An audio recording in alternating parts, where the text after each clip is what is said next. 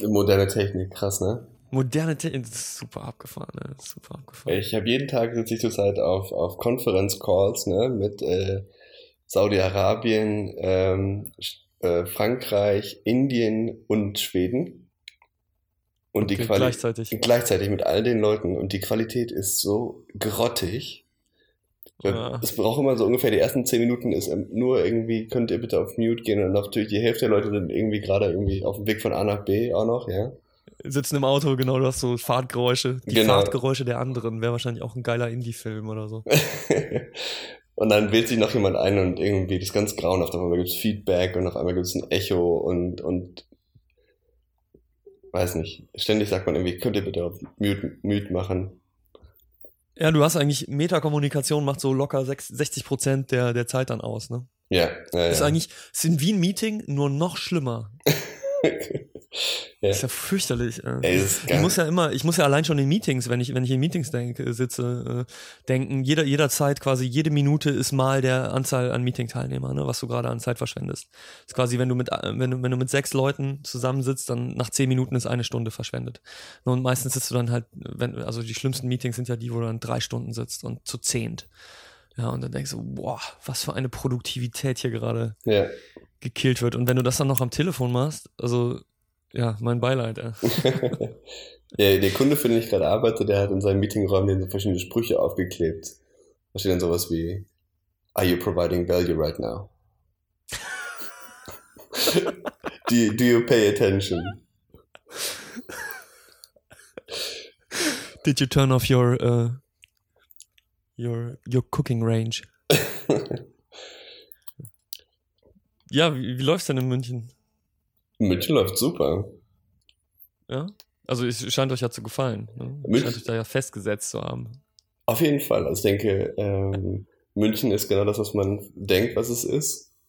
Es ist äh, Mhm. etwas biederer, es ist äh, etwas gesetzter, es ist äh, aber auch äh, einfach nur sehr, sehr angenehm hier zu leben. Hm. Also super schöne Stadt, ne? Also einfach so was, was Parks und Architektur angeht und so. Also was ich da gesehen habe, bin ich ja vor Neid erblasst. Auf jeden Fall. Also ich denke, die haben einen sehr guten Job gemacht, das irgendwie alles wieder aufzubauen, zu renovieren und so weiter, restaurieren. Hm. Man hat das Gefühl, man lebt in einer sehr, sehr alten Stadt auf jeden Fall. Und es ist einfach sehr, sehr gelassen. Also man, man bekommt sicherlich vieles der, der schlimmen Sachen in dieser Welt nicht mit, wenn man in München wohnt. Dann hat man schon mal, Okay, krass. Ja, also viele Sorgen weniger. Nur weil man hier wohnt Mhm. und, und in der Stadt wohnt, die sehr sauber ist, die sehr wenig äh, Kriminalität hat, die sich sehr sicher Mhm. anfühlt und so. Und äh, Das hat, glaube ich, auch was so ein bisschen mit dem, so Bayern ja an sich überhaupt und dann Münchner vielleicht nochmal im Speziellen, so ein bisschen unsere eigene kleine Welt. Ne? Also, so, äh, man versteht sich ja auch nicht 100% als äh, äquivalent mit dem Rest Deutschlands. Ne? Und, ähm, etwas behüteter, vielleicht auch in, in, in, in, im Frame of Mind und dadurch vielleicht dadurch äh, auch, auch im Leben tatsächlich. ja, und dann noch München noch, ne? München versteht sich nicht Mhm. so richtig als Bayern. Also Das, das auch, ja. ja. Da gibt's noch mal große Unterschiede. Du hörst auch kaum Leute bayerisch sprechen hier. Da muss man Hast du schon dir das noch nicht angewöhnt? bayerisch zu sprechen. Nee, ich werde auch äh, Ja. alles dafür tun, dass mein, mein Sohn nicht Fürti sagt oder Grüß Gott. Dank. naja, gut, also man muss dazu sagen, ähm, dass man in Köln jetzt auch nicht unbedingt jeden Kölsch reden hört. Ne? Äh, auch wenn man es kann, ist das ja nicht unbedingt was, was man jetzt jeden Tag macht, außer dass ich so gewisse, also ich sage immer noch Teppich, wenn ich eigentlich Teppich sagen will oder so. Also diese Kölner Sprachfehler, der, der schleicht sich so ein und meine Frau macht, lacht mich immer aus. Ja? Und dann sage ich immer, dann sag du mal Kirche, weil als Hessin ist das auch sehr schwierig. Sehr schön. Formfreude. Kalle, Kalle Buschmann, ich freue mich wahnsinnig, dass du hier bist. Herzlich willkommen äh, zu Formfreude auf meinem kleinen Podcast. Ich, äh, ich bin dir sehr dankbar, dass du dich bereit erklärst, mit mir zu quatschen. Gerne, gerne. Erzähl doch erstmal ein bisschen was über dich. Wer bist du? Ja, mein Name ist Kalle. Ich bin 32 Jahre alt und letzten, ich glaube schon die letzten fast 20 Jahre oder so habe ich mich mit Design beschäftigt. Hat schon sehr früh angefangen. Ich habe irgendwann mal. Bitte? Wie kam das? Das kam durch äh, äh, Graffiti, durch, durch äh, eigentlich äh, eine Angewohnheit, die ich entwickelt habe, in der Schule nicht im Unterricht aufzupassen, sondern lieber zu malen. Ähm, das dann irgendwann aber bin ich sehr dankbar für von meinen Eltern auch gefördert worden ist, weil äh, ich glaube, ich habe dann irgendwann angefangen, so 3D-Zeichnungen zu machen und mein Vater fand das ganz, ganz, ganz toll, dass sein Sohn sowas kann. Und dann auch, ne, so 3D-Schriftzüge und so weiter und so fand er auch gut. So mit Word Art? Hier dieses, diese, dieser orange-rote Verlauf und dann kann man damit Geburtstagseinladungen machen. Nee, nee, nee, nee, nee, alles ganz manuell noch damals natürlich, ganz am Anfang. Aber dann irgendwann ging es dann ging's von da aus Richtung Grafikdesign. Ich habe dann sehr früh schon mir Photoshop irgendwie angeeignet. Ähm, schon in der Schule noch, glaube ich, da war ich so was, 14, 15 oder so, als ich noch gar nicht genau wusste, wo ich damit irgendwas machen könnte, aber ich hatte einfach nur Lust darauf, damit herumzuspielen. Äh, mhm. Illustrator, mhm. InDesign und so weiter, diese ganzen Sachen kamen dann sehr früh. Und äh, dann bin ich halt richtig Richtung Grafikdesign gegangen, habe in der Druckerei mal gearbeitet, habe in einer Werbeagentur gearbeitet, ähm, bis mir das eigentlich alles irgendwie zu langweilig wurde. Ähm, und dann bin ich Richtung äh, Web gegangen, habe aber gleichzeitig auch angefangen zu studieren, damals in Köln an der KIST, äh, die heutzutage, also die Fachhochschule Köln. Und äh, habe da... Mittlerweile technische Technische Hochschule, Technische Universität. Ich verwechsel es immer. Sorry. Ich glaube, te genau. Technische Hochschule. Die heißt jetzt anders. Ja, genau, ja. Technische Hochschule heißt sie jetzt. Ja. ja. Und da bin ich mit ganz, ganz vielen anderen Sachen nochmal in Berührung gekommen. Ähm, da das, das Spektrum von denen sehr, sehr weit ist. Und habe mich dann eigentlich Richtung Design Management und, und Service Design orientiert. Und habe im Studium dann irgendwann gewechselt. Vom, da gab es einen Wechsel von einem Diplom zu einem Masterstudiengang. Allerdings nur in Verbindung mit einem internationalen Master, der heißt Master of European Design. Und dann bin ich damals äh, ins Ausland gegangen, äh, ein Jahr nach Schweden, äh, an die Kunstfack in, äh, in Stockholm, habe dann meinen Bachelor gemacht in Design Management und ein Jahr an die Polytechnico bin ich gegangen zum Studieren nach Mailand. Und da habe ich einen Professor getroffen, der hieß äh, Gianluca Brugnoli. Und der war nicht nur mein Professor, sondern der war auch damals Designer bei Frog oder Frog Design damals. Und über den bin ich eigentlich so richtig aufmerksam geworden auf, die, auf diese Firma, bei der ich heute arbeite. Ja. Und habe dann damals ein Praktikum gemacht. Ähm, in, in Mailand für ein halbes Jahr während meines Studiums. Und 2010, ein paar Jahre später dann, habe ich äh, hier in München angefangen bei Frog als damals als Interaction Designer. Und heute bin ich Associate Creative Director bei Frog.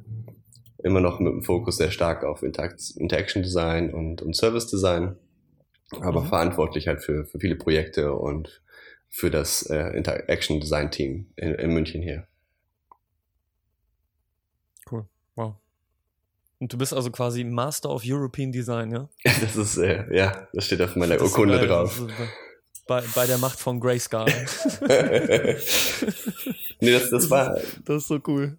Aber das war das ist ein sehr cooler Studiengang gewesen, weil man halt äh, diesen Anspruch hatte, wirklich äh, äh, multikulturell äh, sich zu orientieren und sehr, sehr viel, viele verschiedene Blickpunkte kennenzulernen. Also sicherlich äh, in jedem Land, wo man studiert, ja, Design studiert, jedes Land hat ein Stück weit äh, eine Designhistorie und sieht die auch als eine der ja. wichtigen Bausteine in der Historie von Design allgemein. Also hier in Deutschland ne, haben wir das Bauhaus ganz klar.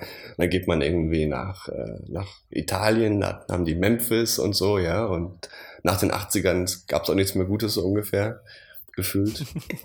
Und, ist das nicht äh, generell in allem so? Und in Schweden das halt ganz stark dieses User-Centered Design oder äh, Participatory Design und äh, Usability, aber auch äh, ergonomisches Design und so. Äh, sehr mhm. inklusives, äh, sehr inklusiver Designansatz. Also eine ganz andere Art mhm. von, von Denken eigentlich und, und Historie. Und das war schon sehr, sehr spannend, das mitzubekommen und mitzu, mitzunehmen.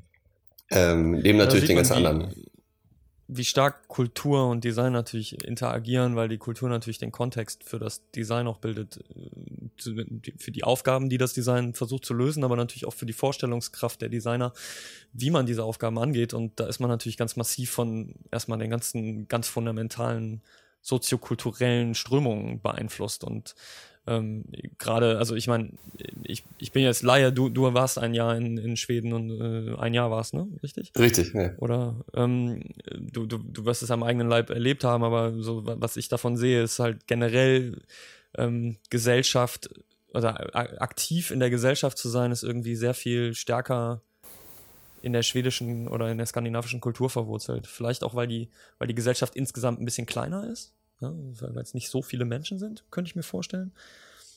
Ähm, und dann, dann kommt das vielleicht auch im Design äh, dazu.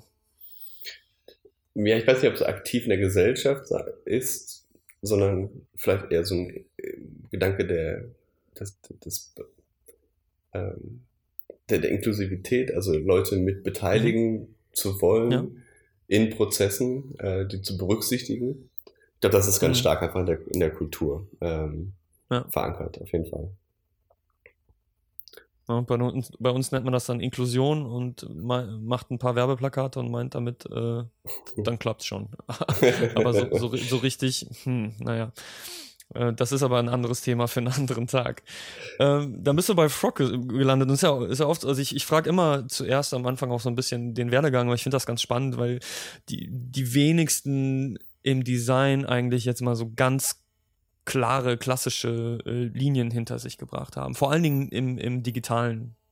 Mhm. Also ähm, ähm, zum, jetzt, jetzt bei dir ist es natürlich mit der Kist ist dann auch ein schon recht, relativ klarer Weg gekommen, aber du hast davor gesagt, ne, äh, das war viel Experimentieren, rumbasteln, einfach Faszination. Und äh, bei mir persönlich war es zum Beispiel, das Gaming hat mich zum Designer gemacht, würde ich behaupten, weil ich quasi mal mein, die, die, ersten Auseinandersetzungen mit Photoshop oder ähnlichen Programmen waren, äh, um, um Artworks für irgendwelche Spiele zu bauen, die ich cool fand, oder dann Clan-Webseiten zu bauen oder sowas, ne? Also, wo man halt, wo man halt äh, emotional zu der Zeit, wenn man irgendwie 13, 14 ist, einfach voll drin ist. Ne? Und ähm, bei, bei, mir war es das Gaming und das ist, das, das sieht man bei vielen Designern irgendwie. Jeder, jeder hat so ganz individuelle Wege gem äh, äh gemacht bis man dann irgendwann so ein bisschen sich so einpendelt und ähm, dann, wie, wie, du ja schon beschrieben hast, ne, dann hast du in Mailand jemanden kennengelernt und der, der macht dich über ein Unter Unternehmen aufmerksam oder auf ein Unternehmen aufmerksam und da, da, da landest du dann und du bist jetzt bei Frog. Ähm, was ist denn, also mittlerweile Frog, ja nicht mehr Frog Design. Ich dachte, ich, ähm, ist das wie quasi Apple Computer und jetzt Apple Inc? So ungefähr, ja.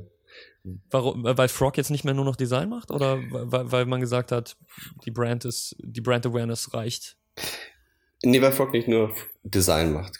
Ähm, mhm. Also im weitesten Sinne sicherlich Design. Ähm, und dann können wir uns nochmal an einem Tag drüber unterhalten, was denn Design alles beinhaltet und was nicht, aber ja, warum nicht? Ähm, wir haben uns ähm, sicherlich schon seit, seit, seit vielen Jahren aber, aber zunehmend hat Frog ein sehr multidisziplinäres Team. Also nicht nur Designer, sondern wir haben auch Te Technologen oder Entwickler, wir haben äh, Ingenieure, wir haben äh, Stra Strategen, wir haben mhm. Researcher, wir haben Architekten, wir haben heutzutage äh, Data Analysts und Data Specialists. Ähm, und, und das ist halt eine sehr, sehr große Bandbreite von, von Themen, die wir be beackern können, die wir bearbeiten können das nicht alles nur auch auf Design ähm, beruht.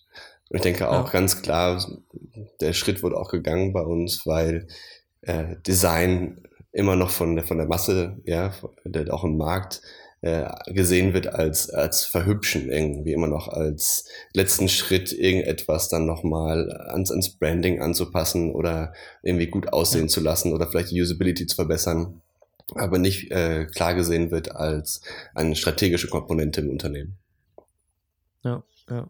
Also im Prinzip in Deutschland wird Design mit Grafikdesign gleichgesetzt. Also im, im, vom Verständnis her. Besonders, aber wiederum auch besonders im Digitalen. Und ich glaube, da kommen wir heute im, immer wieder hin, weil das Digitale da scheinbar irgendwie eine Sonderstellung hat. Weil wenn ich, wenn ich über Möbeldesign spreche, ähm, dann, dann haben Leute etwas anderes im Kopf, als wenn ich über meinetwegen auch Mobile Design oder Webdesign spreche. Und dann, dann denkt man halt an, an Pixel und äh, genau, macht das mal schön. Ne? Und ähm, kann das Logo vielleicht noch ein bisschen größer sein und, und weniger an eine Art zu denken oder eine Art Prozesse zu beeinflussen oder äh, wie auch immer man jetzt ganz abstrakt mal dieses Design äh, definieren äh, wollen würde. Das, das, das, das probieren wir jetzt lieber nicht.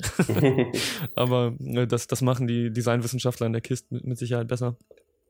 Ähm, aber okay, also ihr, ihr seid da sehr in die, in die Breite gegangen, was die Themen angeht. Das finde ich sehr, sehr spannend, weil natürlich Design berührt irgendwo jeden Bereich in unserem Leben und insofern hilft, hilft natürlich auch vielseitige Perspektiven, bessere Lösungen zu finden. Weil man vielleicht mit einem Architekten sprechen muss, der, der, der Bescheid weiß, wie Gebäude funktionieren, wenn man, wenn man, auch wenn man was Digitales für Gebäude designt. Ja? Mhm. Ähm, und der weiß, der weiß etwas anderes darüber, als wenn man dann nur mit, mit einem Techniker und einem, und einem Grafikdesigner zusammen sprechen würde. Ja? Ja, das, ist das, das das, was euch besonders macht? Was, was, was würdest du sagen, so in der, der Elevator Pitch? Was, was macht Frog besonders? Was, was Frog besonders macht, ist, äh, dass wir wirklich äh, Produkte und Experiences auf den Markt bringen können. Also wir können unseren Kunden helfen von der, nicht nur der allerersten Idee, sondern sogar der, der Ausrichtung, würde ich sagen. Ja. Ja, also strategische der, der strategischen Ausrichtung bis hin zum, zum Market Launch. Also sowohl physikalisch als auch, auch digital, als auch Services äh, können wir unseren Kunden von, von kompletten Anfang bis Ende eigentlich äh, begleiten und unterstützen wo andere mhm. äh, Beratungsunternehmen oder, oder Agenturen ja, ein, einen Teilbereich des Ganzen abdecken. Also auf der einen Seite ja, sicherlich hast du irgendwelche Business Consultancies wie McKinsey und Boston Consulting und so weiter, die ähm, sehr viel mehr äh, am Anfang des Prozesses involviert sind, äh, ja. sicherlich große unternehmerische Änder Veränderungen anstoßen, aber jetzt nicht da sind, um mit dem Kunden das dann durchzudeklarieren und bis zum Ende auszudefinieren, wie es dann auch äh, das Produkt oder der Service oder das, äh, das Unternehmen im Endeffekt aussehen soll. Ähm, und vor allem auf jeden Fall nicht äh, das Produkt bauen und äh, auf den Markt bringen. Und auf der anderen Seite hast du halt äh, Agenturen, kleinere Designagenturen eventuell, die äh, darauf spezialisiert sind, dann etwas umzusetzen, aber nicht darauf spezialisiert sind, äh, zu definieren, was dann überhaupt umgesetzt werden sollte. Und äh, bei Frogs haben wir eine Bandbreite von, von Fragestellungen, würde ich sagen, die an uns herangetragen werden von äh, wer sollen wir eigentlich sein in dieser Welt als Firma? Ja, ja. also wirklich, das ist die größte Fragestellung, die eine Firma einem irgendwie geben kann als Designer. Job Job to be done. Ja, also, aber das andere wäre dann, was sollen wir eigentlich machen? Das gibt es auch als Fragestellung sicherlich. Also viele Firmen, die zu uns kommen, wurden irgendwie von anderen Firmen äh, überrollt, wurden äh, vielleicht im Markt überrascht ja, von irgendwelchen Startups, von neuen Produkten und Services, die es da auf einmal gibt. Und äh, mhm. dann bricht der Markt für die weg. Die haben vielleicht irgendwas verpennt, eine Technologie verschlafen oder eine organisatorische Veränderung verschlafen äh, zu machen. Und die sehen sich äh, sicherlich in einer sehr, sehr unschönen Situation und auch mit der Frage konfrontiert, wer sollen wir eigentlich sein, wer müssen wir eigentlich sein, um in Zukunft ja. noch erfolgreich zu, zu sein oder um überhaupt irgendwie relevant zu sein auf dem Markt. Ähm, dann ein bisschen kleinere Fragestellung, die sicherlich sehr viel häufiger ist als das. Äh, glücklicherweise, würde ich sagen, für unsere Kunden ist dann eher die Fragestellung, ähm, wir wissen, wer wir sind, ja, aber wir, was sollen wir eigentlich machen in fünf Jahren? Was für ein Produkt ja. müssen wir eigentlich liefern als Firma, der wir sind, die wir sind, als Brand, die wir sind? Ähm, bis hin zu, zu Fragestellungen sicherlich, die sind, wie können wir denn diese Technologie bestmöglich auf den Markt bringen? Also es gibt oft immer noch der, irgendwie so die, die Core-Kompetenz des Designs, würde ich sagen, Technologie äh, für den Menschen nutzbar zu machen in der besten Art und Weise wo dann Firmen natürlich zu uns kommen und sagen, okay, wir haben jetzt diese Technologie oder wir haben die Möglichkeit da zu investieren, wir wissen aber nicht genau, wie wir das überhaupt verpacken können. Hm. Naja, okay, und ihr könnt den ganzen Prozess euch angucken und sagen, so, so, so wird es begehrlich und so wird es benutzbar und so wird es implementierbar und so wird es erfolgreich. genau, wobei ich auch sagen würde, dass, also, wenn wir uns über User Experience unterhalten, ähm, die Komplexität des, des, dessen, was wir designen und wie wir designen, um erfolgreiches Design zu machen, hat extrem zugenommen. Und ich würde sogar sagen, auch wenn es darum geht, ja, wie können wir es verpacken, ähm, ist, ist, wenn wir über nicht einen Poster sprechen oder ja, oder eine, eine einfache Website, würde ich sagen, ist die Frage, okay, wie können wir User Experience verpacken? Äh, wie können wir das liefern? Hast du einfach die, die Anforderungen über, über Technologie nachzudenken, über, über den Businessbereich nachzudenken, äh, über das Organisatorische nachzudenken, über den Nutzer, mhm. über das Service-System mhm. und all das äh, mit reinzubringen in die Lösung, damit die Lösung wirklich eine gute Lösung ist. Ähm, das, ja. das heißt, auch da ist es wichtig, einfach dieses, diese Möglichkeit zu haben, multidisziplinär zu arbeiten und das alles zusammenzufügen in, in die Lösung. Das ist ein guter Punkt, dass du sagst, das ist, das ist aufwendiger, das ist komplexer geworden. Äh, glaubst du, das liegt äh, daran, dass die, die äh, Rahmenbedingungen sich geändert haben? Oder ist es einfach so, dass man besser darin geworden ist, im, darin zu verstehen, was der Designbegriff oder Produktdesign im weitesten Sinne eigentlich erfordert und ist da ein bisschen, geht da ein bisschen bewusster mit um? Äh, ich würde sagen beides. Also zum einen haben sich die Rahmenbedingungen in den letzten Jahrzehnten äh, extrem verändert. Ja, also mit der Globalisierung haben, haben wir auf einmal äh, ganz neue, äh, ganz neue Situationen äh, auf dem Markt, mhm. ähm, wo, wo Unternehmen sich gegen ganz andere Unternehmen auf einmal behaupten müssen, die es vorher gar nicht gab ja. in ihren Märkten. Gleichzeitig natürlich noch Digitalisierung und äh, überhaupt die ganze Disruption Theory, Theory dahinter, ja. Und im Prinzip äh, weiß man stellenweise überhaupt nicht mehr, mit wem compete ich überhaupt noch? ja, und, und warum? Die, das sind vielleicht sogar ich, jemand aus der physischen Welt kom, äh, ja, äh, competet auf einmal mit jemandem digitalen und der weiß überhaupt nicht, wie das funktioniert. Ja. Das auf jeden Fall auch. Wir, wir haben eine, eine, extreme Beschleunigung erfahren. Da haben wir, haben, hat gleich unsere Gesellschaft jetzt jahrzehntelang gesprochen und mittlerweile sind wir irgendwie, ich glaube, damit irgendwie äh, okay, dass das, dass das Leben einfach oder die, die Wirtschaft auch so schnell geworden ist, ähm, hm. Ab und zu gewiss noch in Frage gestellt.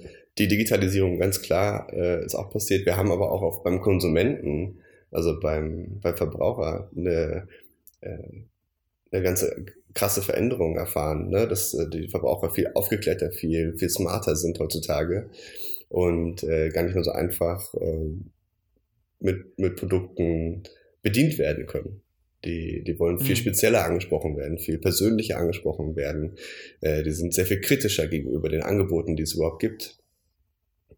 Mhm. Ich, ich würde gerne mal sehen, dass da irgendwie heutzutage so ein Produkt wie Frauengold zum Beispiel, was in den 70ern, weißt du, so ein kleines Schnäpschen für Frauen, damit es denen besser geht, irgendwie.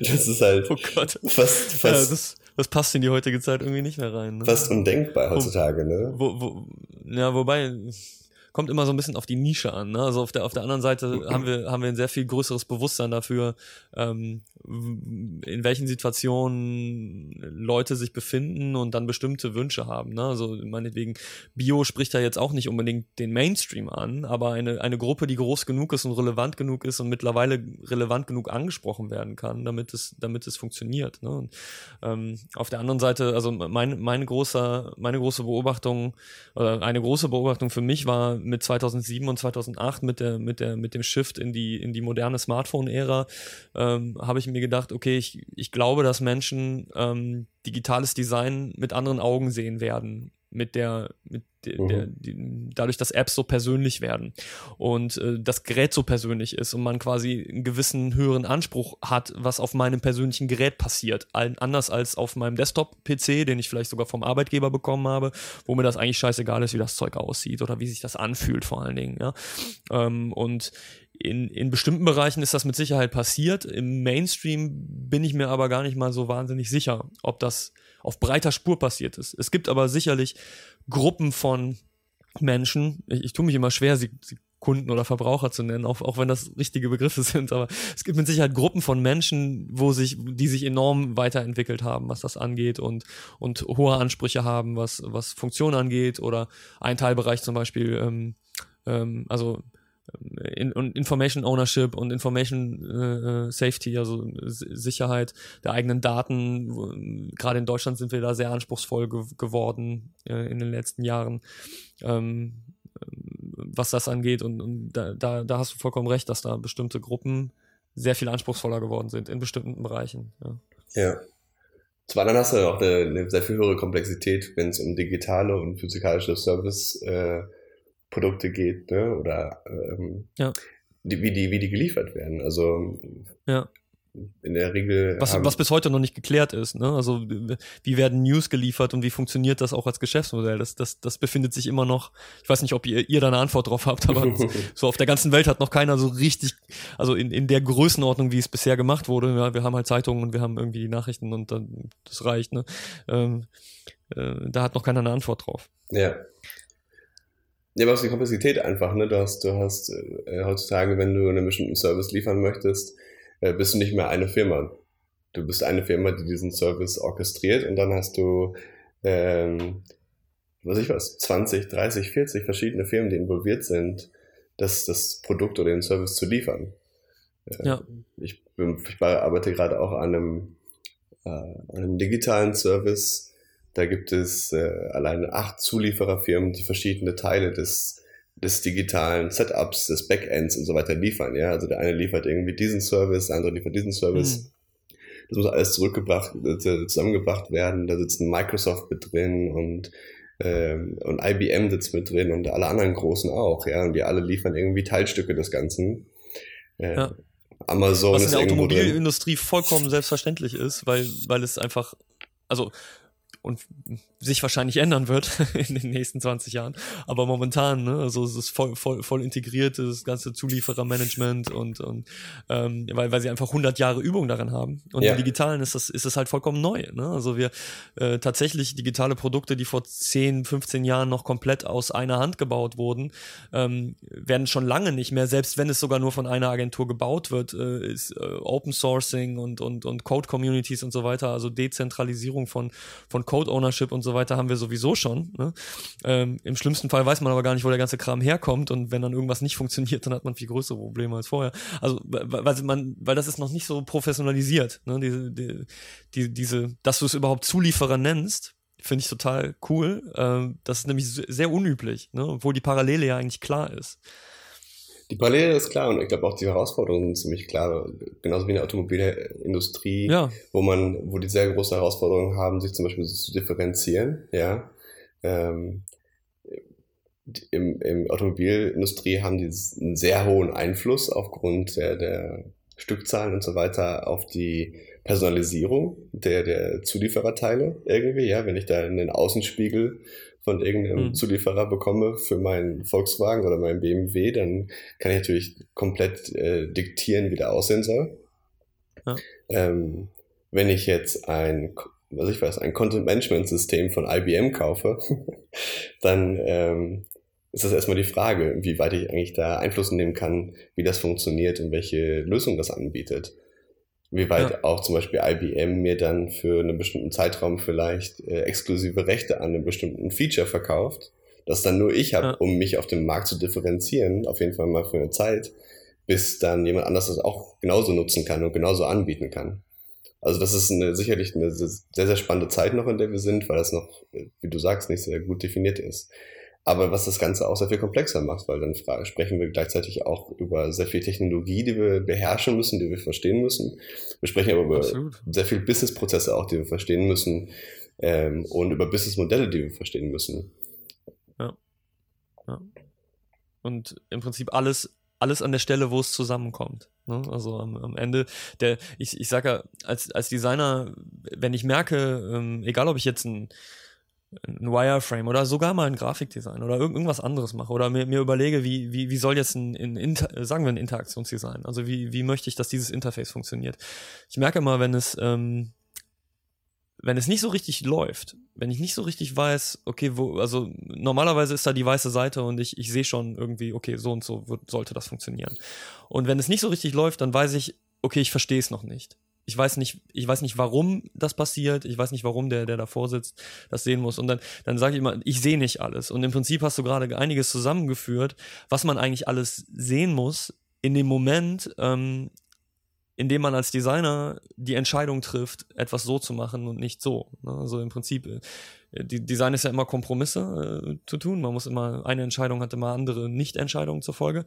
Und das kann man nur machen, wenn man so ein bisschen, also zumindest mir geht es so, ich weiß nicht, ob es dir ähnlich geht, ähm, ich muss das Gefühl haben, das, das Bild zu sehen, das Gesamtbild, ja, diesen, diesen, das, das Verständnis dafür zu haben. Mhm. Ist aber natürlich eine Frage auf der Ebene, wo, wo wenn du gerade beschreibst, irgendwie acht Zulieferer, Businessmodelle und so weiter, ob überhaupt eine Person in der Lage ist, das zu sehen. Äh, komplett. Ne? Also in, äh, ab welcher Größenordnung wird das unmöglich? Ich meine, das ist ja, ich, ich glaube auch bei, bei VW gibt es niemanden, der das ganze Auto kennt. Was allein schon, was für mich als Designer fast unmöglich vorstellbar ist, wie dann jemand überhaupt sinnvoll ein Auto designen kann, wenn er nicht das ganze Auto kennen kann. Also er muss ja quasi Teile benutzen, deren innere Realität er gar nicht mehr versteht. Ja. Ähm, ist für mich vollkommen nicht nachvollziehbar, wie das funktionieren kann. Aber das ist die Realität, in der wir leben. Ja, also schwierig. schwierig. Du hast im, äh, im, im Vorgespräch hast du ähm, was erwähnt, da haben wir so ein bisschen darüber gesprochen, dass man ja nicht nur Produkte designt, sondern auch als Designer durchaus äh, Prozesse in den Unternehmen ändern muss. Und da, da, da meintest du, eigentlich kann man Prozesse in Unternehmen gar nicht designen, sondern das müssen die Menschen, die in diesen Unternehmen arbeiten, selber tun. Also im Prinzip, du hast sowas gesagt wie jeder, jeder ist eigentlich Designer. Oder lass das eigentlich weg. Jeder ist Designer. Ähm, magst du da mal ein bisschen was zu erzählen? Ich, oder, äh? Also, äh, ich denke, jeder kann ein Designer sein. Das, das, wir Menschen haben diese Fähigkeit. Ähm, ja. Was ich versucht habe zu sagen, ist, dass, also man kann, man kann natürlich Prozesse im Unternehmen gestalten. Und man kann damit sehr, sehr viel Geld verdienen, Prozesse im Unternehmen zu gestalten. Ähm, und es gibt äh, in großen Firmen ganze Abteilungen, die nichts anderes machen, als die Prozesse zu gestalten und zu optimieren und zu verbessern und, und umzugestalten. Ja. Ähm, was, ich, was ich sagen wollte, ist, dass der Designer, der, wenn wir uns verstehen als äh, Experience-fokussierten Designer, ja, also nicht, nicht ein Prozessdesigner, sondern Designer, der versucht, eine Experience zu liefern an den Endkunden oder an den Endnutzer, ähm, ja. dann äh, ist es nicht zielführend, sich auf die Prozesse zu stürzen im Unternehmen, die diese Experience liefern werden.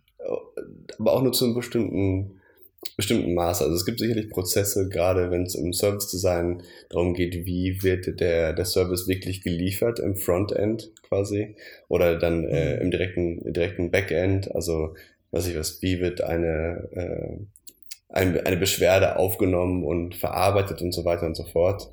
Ähm, genau. Äh, ich denke, das sind, das sind sehr, sehr spannende Themen und so weiter. Man muss sehr, sehr stark aufpassen, dass man da nicht zu weit geht äh, Richtung unternehmerische, äh, unternehmerisches Design oder, oder ähm, ja, Organizational Change Management, Organizational Change, weil man einfach damit dann die, den Fokus verliert auf die Experience, auf das Design für den, für den Endkunden. Auf einmal designt man halt für das Unternehmen.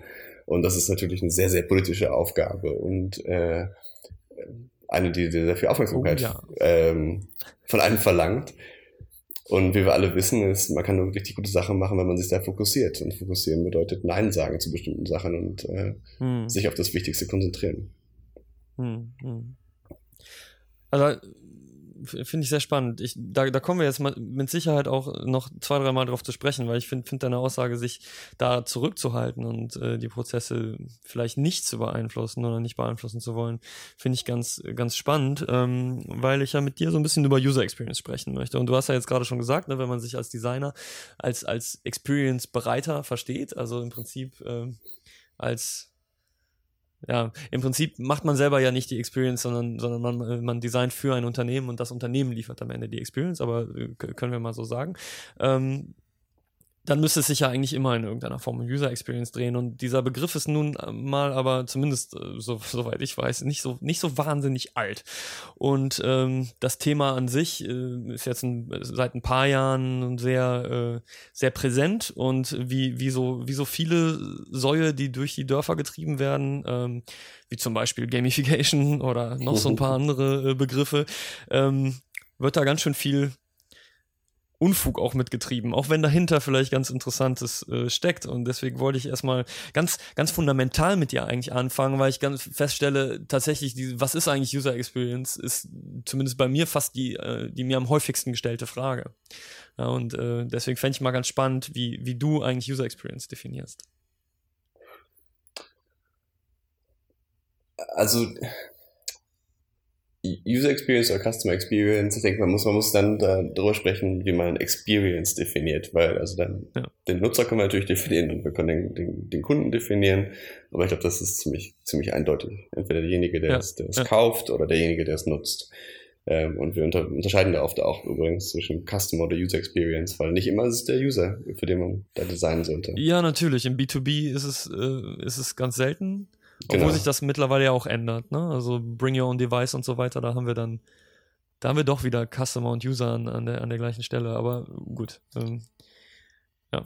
ja, da hast du eventuell auch trotzdem zwei Leute, sicherlich. Du hast trotzdem den IT-Manager und du hast die Nutzer, die am Ende äh, das machen Klar. dürfen. Ähm, Experience ist, ist definiert, also ich gehe da mal zurück zu John Dewey. Ähm, Art as, as an Experience, der, ich glaube, 1934 oder so ein Buch geschrieben hat darüber äh, und eigentlich darüber gesprochen hat, wie, wie, wie man Kunst wahrnimmt, ne, übersetzt.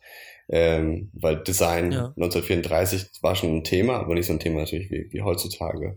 Und äh, die Theorie, die er aufgestellt hat, äh, ist für mich immer noch federführend, ist, dass jeder von uns erfährt ständig, ja, wir beide jetzt gerade hier in, diesem, in der Unterhaltung, wir haben ständig ja. äh, Erfahrungen, die wir, die, die wir aufnehmen, ja, aber nicht mhm. jede dieser Erfahrungen ist von uns verstanden als eine Experience, als, äh, als eine echte Erfahrung, die, an die wir uns nachher erinnern. Und John Dewey hat mhm. damals gesagt, eine, eine User Experience muss immer einen Anfang haben, einen Mittelteil und ein Ende haben. Es muss eine Struktur haben. Man muss das Gefühl haben, mhm. dass, dass, dass irgendwas begonnen hat und dass es irgendwann auch einen Abschluss gibt. Ähm, dass es irgendeine eine Conclusion gibt dazu.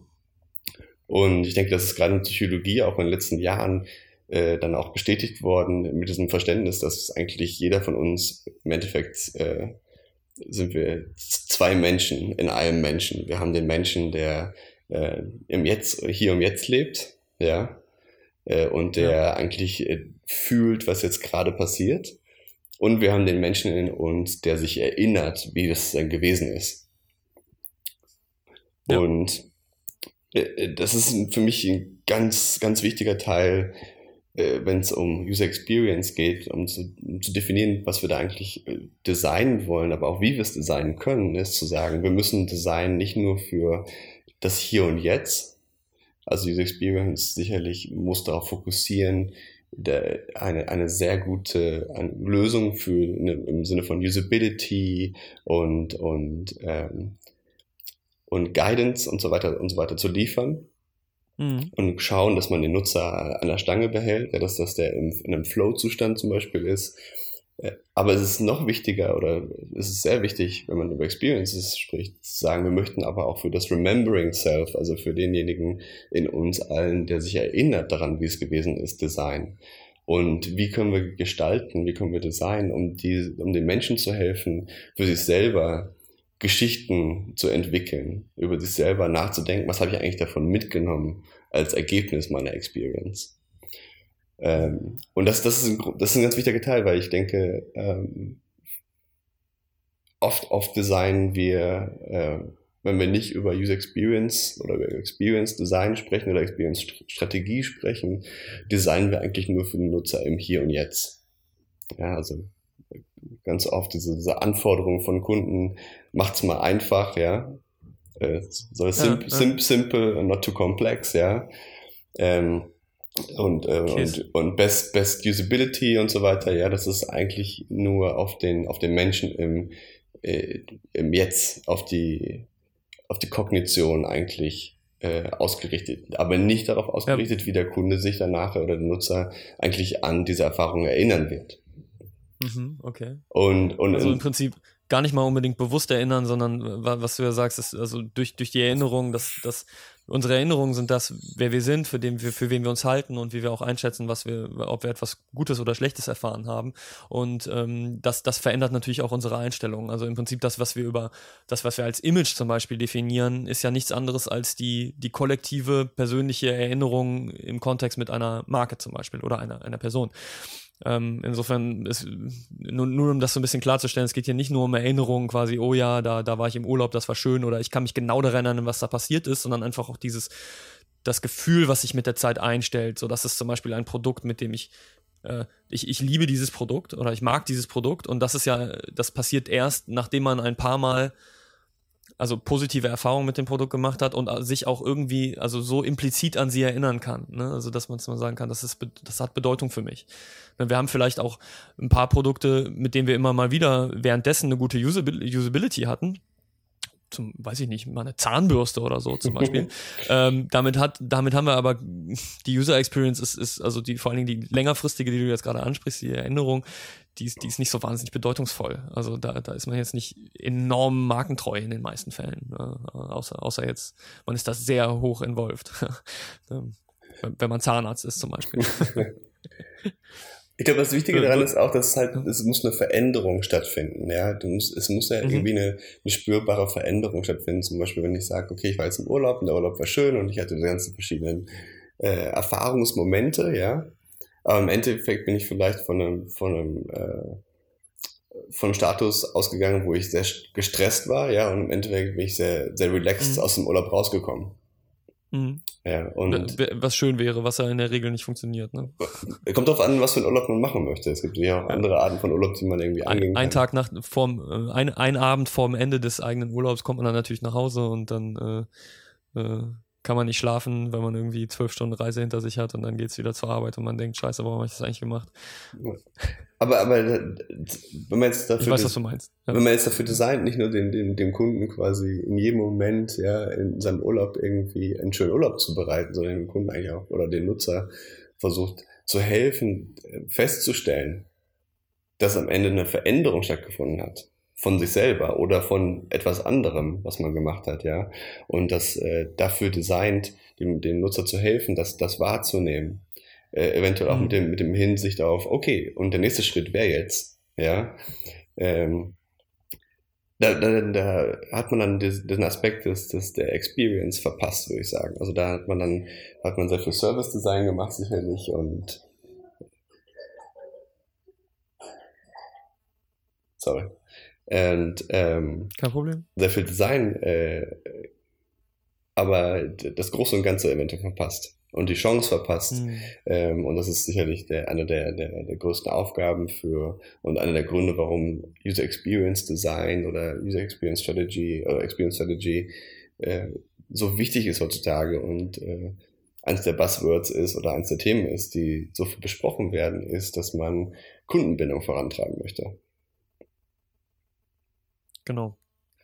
Treue, Präfer äh, man will Präferenzen ähm, entwickeln, ja, das, oder dass die Menschen Präferenzen entwickeln, dass sie sagen irgendwie, dass sie eine, eine, im Prinzip eine Beziehung mit dem Produkt oder der Dienstleistung oder der, der Marke, der Marke haben, ja, mehr, mehr als einfach nur, ja, pf, keine Ahnung, ist halt was, was ich benutze, sondern, ja, also im Prinzip wollen alle das haben, was, was, was, äh, was Apple mit dem iPhone erreicht hat, das halt, oder, dass es, dass Online-Leute sich halt gegenseitig Flaschen an die Köpfe schmeißen, weil sie, weil sie so, sich so sehr mit einem Produkt oder einem Stück Technik irgendwie identifizieren, ja, dass es Teil des, Teil der Identität wird.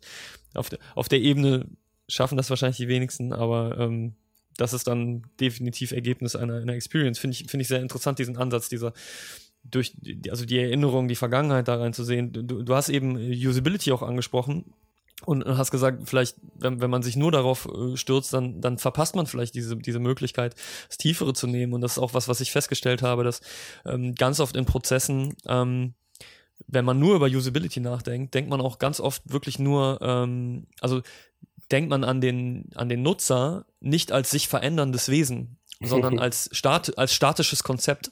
Was ist denn, wenn ich das hier zum ersten Mal sehe? Und eine gute Usability kann, kann eine App durchaus haben für den Erstnutzer, ein schönes Onboarding und so weiter. Aber was ist, wenn die Usability sich dann nicht ändert? Der, der Nutzer, der dann Erfahrungen mit dem Produkt gesammelt hat, der das zum zehnten Mal benutzt, der, der wird doch, der wird doch vielleicht denken, so, was wollt ihr eigentlich von mir? So, äh, scheiß doch mal auf die Tipps hier oder äh, mach mir doch mal die Arbeit leichter. Ich hab's ja verstanden, was von mir gefordert ist. Und ähm, für, für mich ist da ein Konzept, das, was für mich halt Learnability heißt, was eher eben die Erinnerung auch wo, wobei die Erinnerung eine Rolle spielt, wo man als Designer also nicht nur darüber nachdenken muss, ist das jetzt gerade leicht zu bedienen, sondern wie verändert sich die Bedienung, wenn ich das regelmäßig bediene? Und ist das ein Produkt oder ist das ein, ein Interaktions-Touchpoint, äh, den ich überhaupt regelmäßig bediene? Also ich, ich muss auch anders darüber nachdenken, so äh, wenn ich jetzt eine, ähm, also ein Beispiel hier, äh, an dem wir gearbeitet haben für die, äh, für die ESL mobile Apps mache für Gamer, die diese Apps jeden Tag benutzen vielleicht mehrfach am Tag, über, über Wochen hinweg, weil Gamer nun mal sehr, sehr involviert sind, ja, dann, äh, dann, dann kann ich gar nicht über Usability nachdenken. Also zumindest nicht in, in diesem klassischen mach's mal einfach, sondern quasi wie, ja, wie, wie, was passiert, wenn ich das jeden Tag benutzen möchte? Was passiert, wenn ich damit äh, darüber Erfahrungen mache? Ja, ja also Usability äh, ne, ist, ist eine Baseline. Das ist, genau. das ist gutes, Hygienekriterium. Das ist ein Hygienekriterium, das ist, das ist gutes ja. Design. Das sagt ja. aber überhaupt gar nichts darüber aus, ähm, was denn eigentlich designt werden soll.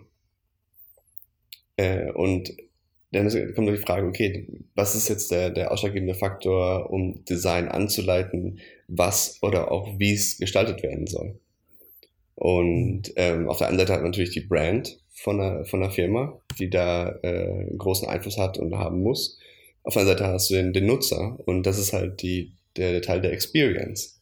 Also was soll denn eigentlich und wie soll es denn gestaltet werden, um in dem Nutzer, in dem Nutzer bestimmt, bestimmte Erfahrungen zu liefern. Und wenn wir über Erfahrungen sprechen, dann sprechen wir über im Endeffekt über Emotionen. Ja. ja über einen, einen, einen Statuswechsel in, auf, auf dieser Ebene der, der Emotion. Und ähm, dann geht es nicht darum, ob der, der, der Button oder das UI-Element eine gute Usability hat, dann geht es darum, welche bestimmte Emotion äh, soll das eigentlich vermitteln. Ja. Und welche Brand soll es dabei noch darstellen? Und das sollte ho hoffentlich irgendwie äh, übereinstimmen. Aber ich habe auch schon erlebt, dass äh, zum Beispiel ähm, ein, ein Fokus auf die User Experience äh, dazu geführt hat, dass die Brand verändert werden musste.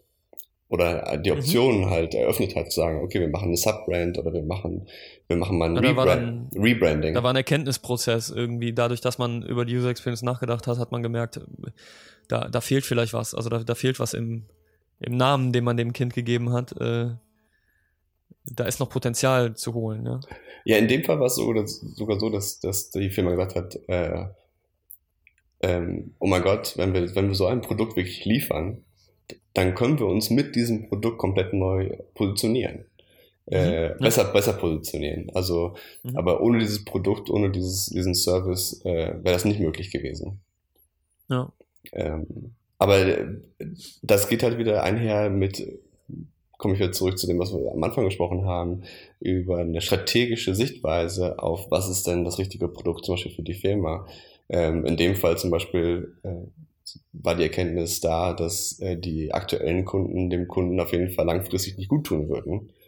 Äh, dann hast du vorhin auch angesprochen. Also wenn ich jetzt ein Hardwarehersteller bin, auf einmal, ja, morgen kommt ein Softwarehersteller und bietet einen, einen anderen Service, der aber den gleichen Wert liefert und ersetzt mich komplett in einem Markt, dann äh, kann die Fokussierung auf den Kunden, äh, der bis jetzt meine Hardware gekauft hat, komplett falsch sein, weil wenn ich mich darauf weiter fokussiere, ja. dann wird morgen ein, komplett anderer Anbieter kommen und mich aus diesem Markt verdrängen.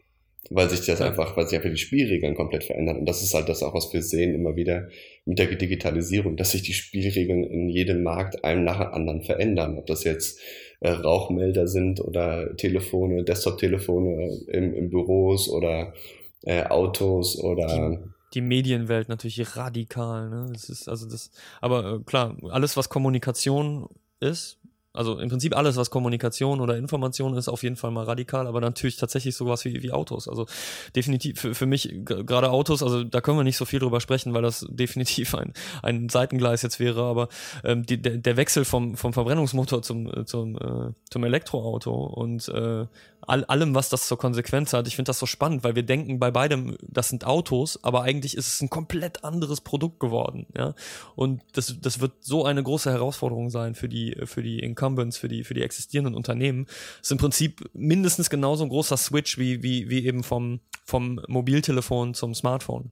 Ja, ähm, das heißt nur noch Telefon, ist es aber nicht mehr, sondern es ist ein Computer, der aussieht wie ein Telefon. Und das davor waren Telefone, die auch Sachen von einem Computer können. Und im Prinzip würde ich fast sagen, die, die modernen Autos, die äh, Elektrofahrzeuge und, und dann natürlich auch autonome Fahrzeuge und so weiter, das, das ist ein kompletter Produktwechsel. Aber viel banaler zum Beispiel, ist mir, als du gerade erzählt hast, habe ich überlegt, wa- was machen eigentlich die Unternehmen, die die ganzen DVDs und CDs gepresst haben? Ja, so, so die, die, die können ja nicht mehr, die, die, deren, deren Kunden und deren Abnehmer haben sich äh, komplett geändert. Ne? Also, also, die, also die Abnehmer der, der Rohlinge haben, sich- haben sich geändert, dadurch hat sich also quasi kein, äh, ich, ich laber Quatsch. Also die EMI geht nicht mehr hin oder eben Sony BMG geht nicht mehr hin und sagt, wir brauchen bitte mal 1,5 Millionen CDs. Ne? So, so was, äh, ich weiß ehrlich gesagt nicht, was machen diese Unternehmen jetzt? Die müssen quasi, die müssen pivoten, die müssen mit ihrem, mit ihren äh, Fähigkeiten, weiß ich nicht, Solarpaneele vielleicht bauen. oder äh, ich weiß, weiß nicht, was sie machen. Also Silberbedampfung von, von Plastik-Wafern oder so, ne? Was Keine kann man damit noch machen? Handspiegel. Ja, ich weiß nicht, Frisbees. Aber eben sowas. Die, dann, man muss über einen neuen Kunden nachdenken und irgendwie über eine neue Experience nachdenken. Aber äh, worauf ich eigentlich, also was ich eigentlich fragen möchte, ist, ähm, alles, was du sagst, ist ja vollkommen richtig. Ähm, was das aber noch nicht so richtig erklärt, ist, warum UX auf einmal, also warum dieser Begriff so jüng, jüngst quasi in die, in, in unsere kollektiven Geist reingekommen ist, weil ähm, alles, was du eben beschrieben hast, über die momentane Erfahrung, aber dann auch über die Summe aller Erfahrungen, sich Gedanken zu machen als Designer, ist ja nicht neu. Also wenn ich, wenn ich ein, äh, wenn ich jetzt Philip Stark heiße und einen Stuhl designe, Mhm. ähm, oder Mark Newman und äh, äh, nicht Newman, Newson heißt er, ne? Genau, und, und irgendwie eine, eine, eine Uhr äh, designe oder so, dann, dann denke ich da auch drüber nach. Aber da habe ich das nicht User Experience Design genannt, Ja. sondern irgendwie Produktdesign. Oder einfach Design. Design, Design. Ne? Wa- Warum, wie, wie kommt es, und ich würde behaupten, dass es das Digitale ist, was diesen Begriff nach vorne gebracht hat, obwohl Frog, ihr macht ja auch nicht nur digitale oder auch ähm, gemischt, ne, also analog und digitale Produkte, aber ich würde sagen, im Digitalen wird der Begriff User Experience ganz besonders benutzt Mhm. oder auch äh, fehlerhaft benutzt, aber so, was denkst du, warum, ähm, warum ist das dadurch entstanden? Also User Experience Design ist ja wirklich schon älter, ne? Also es gibt, war das glaube ich in den, in den 40ern hat es angefangen mit Human Factors Design und dann 80ern Bill Mordridge und ähm, Bill Verplank haben dann Interaction Design definiert irgendwie und dann 1990er äh, hat Donald Norman User Experience Design irgendwie definiert. Mhm. Und dann gab's, äh, ich weiß nicht, ob du das kennst, von äh, Joseph Pine und, und Gilmore, äh, Experience Economy, also diese Idee, dass man mit, mit der Experience auch mehr Geld verdienen kann und dass die Economy sich geändert hat. Das war auch irgendwie 98 oder so in der 90er. Ähm, Ja. Ich, ich, ich äh, gebe äh, Mike Montero, äh, wenn du den kennst, ein guter Sprecher, recht. Ich denke, es Manchmal war, Terror, ja. ja, ich denke, es war das Jesus Phone, so wie er es nennt. Also 2007, dass das iPhone hat, hat einfach mal äh, komplett die, äh, die Märkte, die Firmen äh, vor eine riesen Fragestellung gestellt. und, und wachgerüttelt und auch schockiert. Mhm. Wie kann weniger Funktionalität ja, erfolgreicher sein als mehr Funktionalität? Und, und höherer und, Preis und äh, und höherer Preis und allem. Ich denke, das ja. war etwas. Also Volkswirte waren einfach vollkommen, die haben gesagt, no way. Das wird niemals funktionieren. Ne? Also so wir, wir wissen ganz genau, wie der Mobiltelefonmarkt aussieht. Ne? Und jedes volkswirtschaftliche Modell hat halt gesagt, ja, keine Chance. Akku hält einen Tag, keine Tastatur, 800 Dollar, äh, unsubventioniert, ne? Dead, dead in the water. ja. Und ähm, für mich ist ganz schön, als, als, als äh, Designer bei Frog irgendwie da 45 Jahre zurückgehen zu können. Äh, unser, unser Gründer, der ja auch irgendwann, dann haben wir auch viele Sachen für Apple gemacht mit Steve Jobs und so weiter. Ähm, der hat damals irgendwann ein, ein, ein Gegenplädoyer gehabt, quasi zu äh, Form follows Function, ja. Oder halt Form mhm. follows Emotion. Und das war eigentlich bei Frog schon, schon immer äh, der, der Anspruch, dass, dass das Design emotional sein muss. Und das ist im Endeffekt, auch wenn es nicht so benannt hat, war das User Experience oder Experience Design oder Experience Strategie als Thema. Ähm, aber wie gesagt, ja, ich denke, dass das hat einfach äh, 2007 hat das einen, einen riesen Schub gebracht, äh, mhm. als, als, als das iPhone rauskam und dann doch erfolgreich war. Ähm, ich kann dir gar nicht sagen, wie oft wir, äh, also wie oft ich auch zwischen 2007 und ich glaube, dann hat es irgendwann aufgehört. Ich glaube, es hat vor zwei, zwei Jahren vielleicht erst aufgehört, also 2014 vielleicht, also sieben Jahre, sicherlich sechs, sieben Jahre, wie oft ich mit Kunden zu tun haben, die äh, entweder zwei, also zwei Sachen gesagt haben. Entweder haben die gesagt, weil sie aus der gleichen Richtung kamen, haben gesagt, wir brauchen einen iPhone-Killer. ja, helft uns einen iPhone-Killer zu machen. Habe ich an vielen, ja, an vielen gearbeitet. Und okay. ähm, die, die andere Fragestellung, die andere Anfrage war oft äh, komplett anderes, komplett andere Branche, die zu uns gekommen ist und gesagt, wir möchten sowas machen wie das iPhone. Mhm. Weil die hatten keine Worte, um das zu beschreiben. Die hatten keine Worte, um zu beschreiben, wir möchten was machen, was Wert liefert, ja, was, mhm. was Innovation liefert, mit diesem Fokus auf, äh, auf, auf, den, auf die Erfahrung des, des Kunden, mhm. im Gegensatz zu, mit Fokus auf äh, die Anzahl der Funktionen, die wir da reinpacken können. Ähm, und das ist bis heute ist das immer noch, für viele Firmen ist das immer noch sehr, sehr schwierig. Es gibt immer noch sehr viele Firmen, äh, wo es immer noch ein Erziehungsprozess ist, würde ich sagen, ähm, mit dem wir darüber sprechen müssen und mit denen wir lange äh, Workshops machen und so weiter und so fort, um dahin zu kommen, dass es sowas gibt wie ein Minimum Viable Product. Ja, also einen ersten Release mhm. von einem Produkt, was jetzt halt nicht alle Funktionen hat, die es haben könnte. ähm, ja, die eierlegende Wollmilchsau. Definitiv noch viel zu weit verbreitet. Äh, diese, also im Prinzip, ähm, äh, Horace Didio von Asimco sagt das auch immer, dass, dass, das ist vollkommen unverständlich, warum alle, alle wollen den Erfolg von Apple kopieren, aber keiner kopiert Apple. Ja. Ähm, und, und sagt einfach, ja, Fokus. Ja, sag, sag nein zu, zu diesen tausend Sachen und sag ja zu diesen selektierten weiß ich nicht, 20 Dingen und mach die einfach so gut wie es geht. Ne? Minimum Viable Product heißt ja nicht quasi, äh, mach ein bisschen was und hau halt raus, ne? sondern es muss ja viable sein. Das Viable steckt da ja auch drin. Aber äh, du kannst, wenn du, wenn du, wenn du eine Checkliste abklapperst und sagst, das ist, das ist das, was alle Produkte hatten, die davor da waren und in jedem dieser Punkte müssen wir jetzt besser werden, dann geht das nicht. Yeah. Da, da, da machst du halt nur, also, und das ist natürlich das ist absolut notwendig. Das iPhone, das erste iPhone war, war, war fundamental Wahnsinn in, in seiner Änderung, dass es, dass es eben nicht mehr ein Telefon war, was immer besser Computerfähigkeiten äh, konnte, sondern es ist ein Computer für deine Hosentasche und diese, dieser, dieser Shift ist einfach radikal. Aber das iPhone wäre jetzt heute auch nicht das iPhone, wenn sie es nicht jedes Jahr dann besser gemacht hätten. Ne? Also absolut erbarmungslos jedes Jahr draufhauen und, und dranbleiben. Ne? So, und äh, das, das erste iPhone alleine wäre ja auch kein, kein erfolgreiches Produkt gewesen. Ja. Ähm, also nur der Paradigmenwechsel reicht nicht, sondern man muss dann dranbleiben, um dann zu erfahren, was kann das denn eigentlich? Was bedeutet denn eigentlich die Welt? Also heute müssen wir uns ja die Frage stellen und die, die, die wenigsten können tatsächlich die Frage stellen, wie kann ich den nächsten Computer in die Hosentasche von Menschen bringen, sondern einfach, was kann ich mit der Welt machen, wenn jeder Mensch einen Computer die ganze Zeit dabei hat? Und zwar ein Computer in der, in der Fähigkeit, wie wir, wie wir vor 20 Jahren noch gar nicht gedacht hätten, dass es sowas überhaupt gibt. Ja? So einen Computer. Und ähm, wir, wir sehen ja an allen Ecken und Enden, was das mit der Welt macht.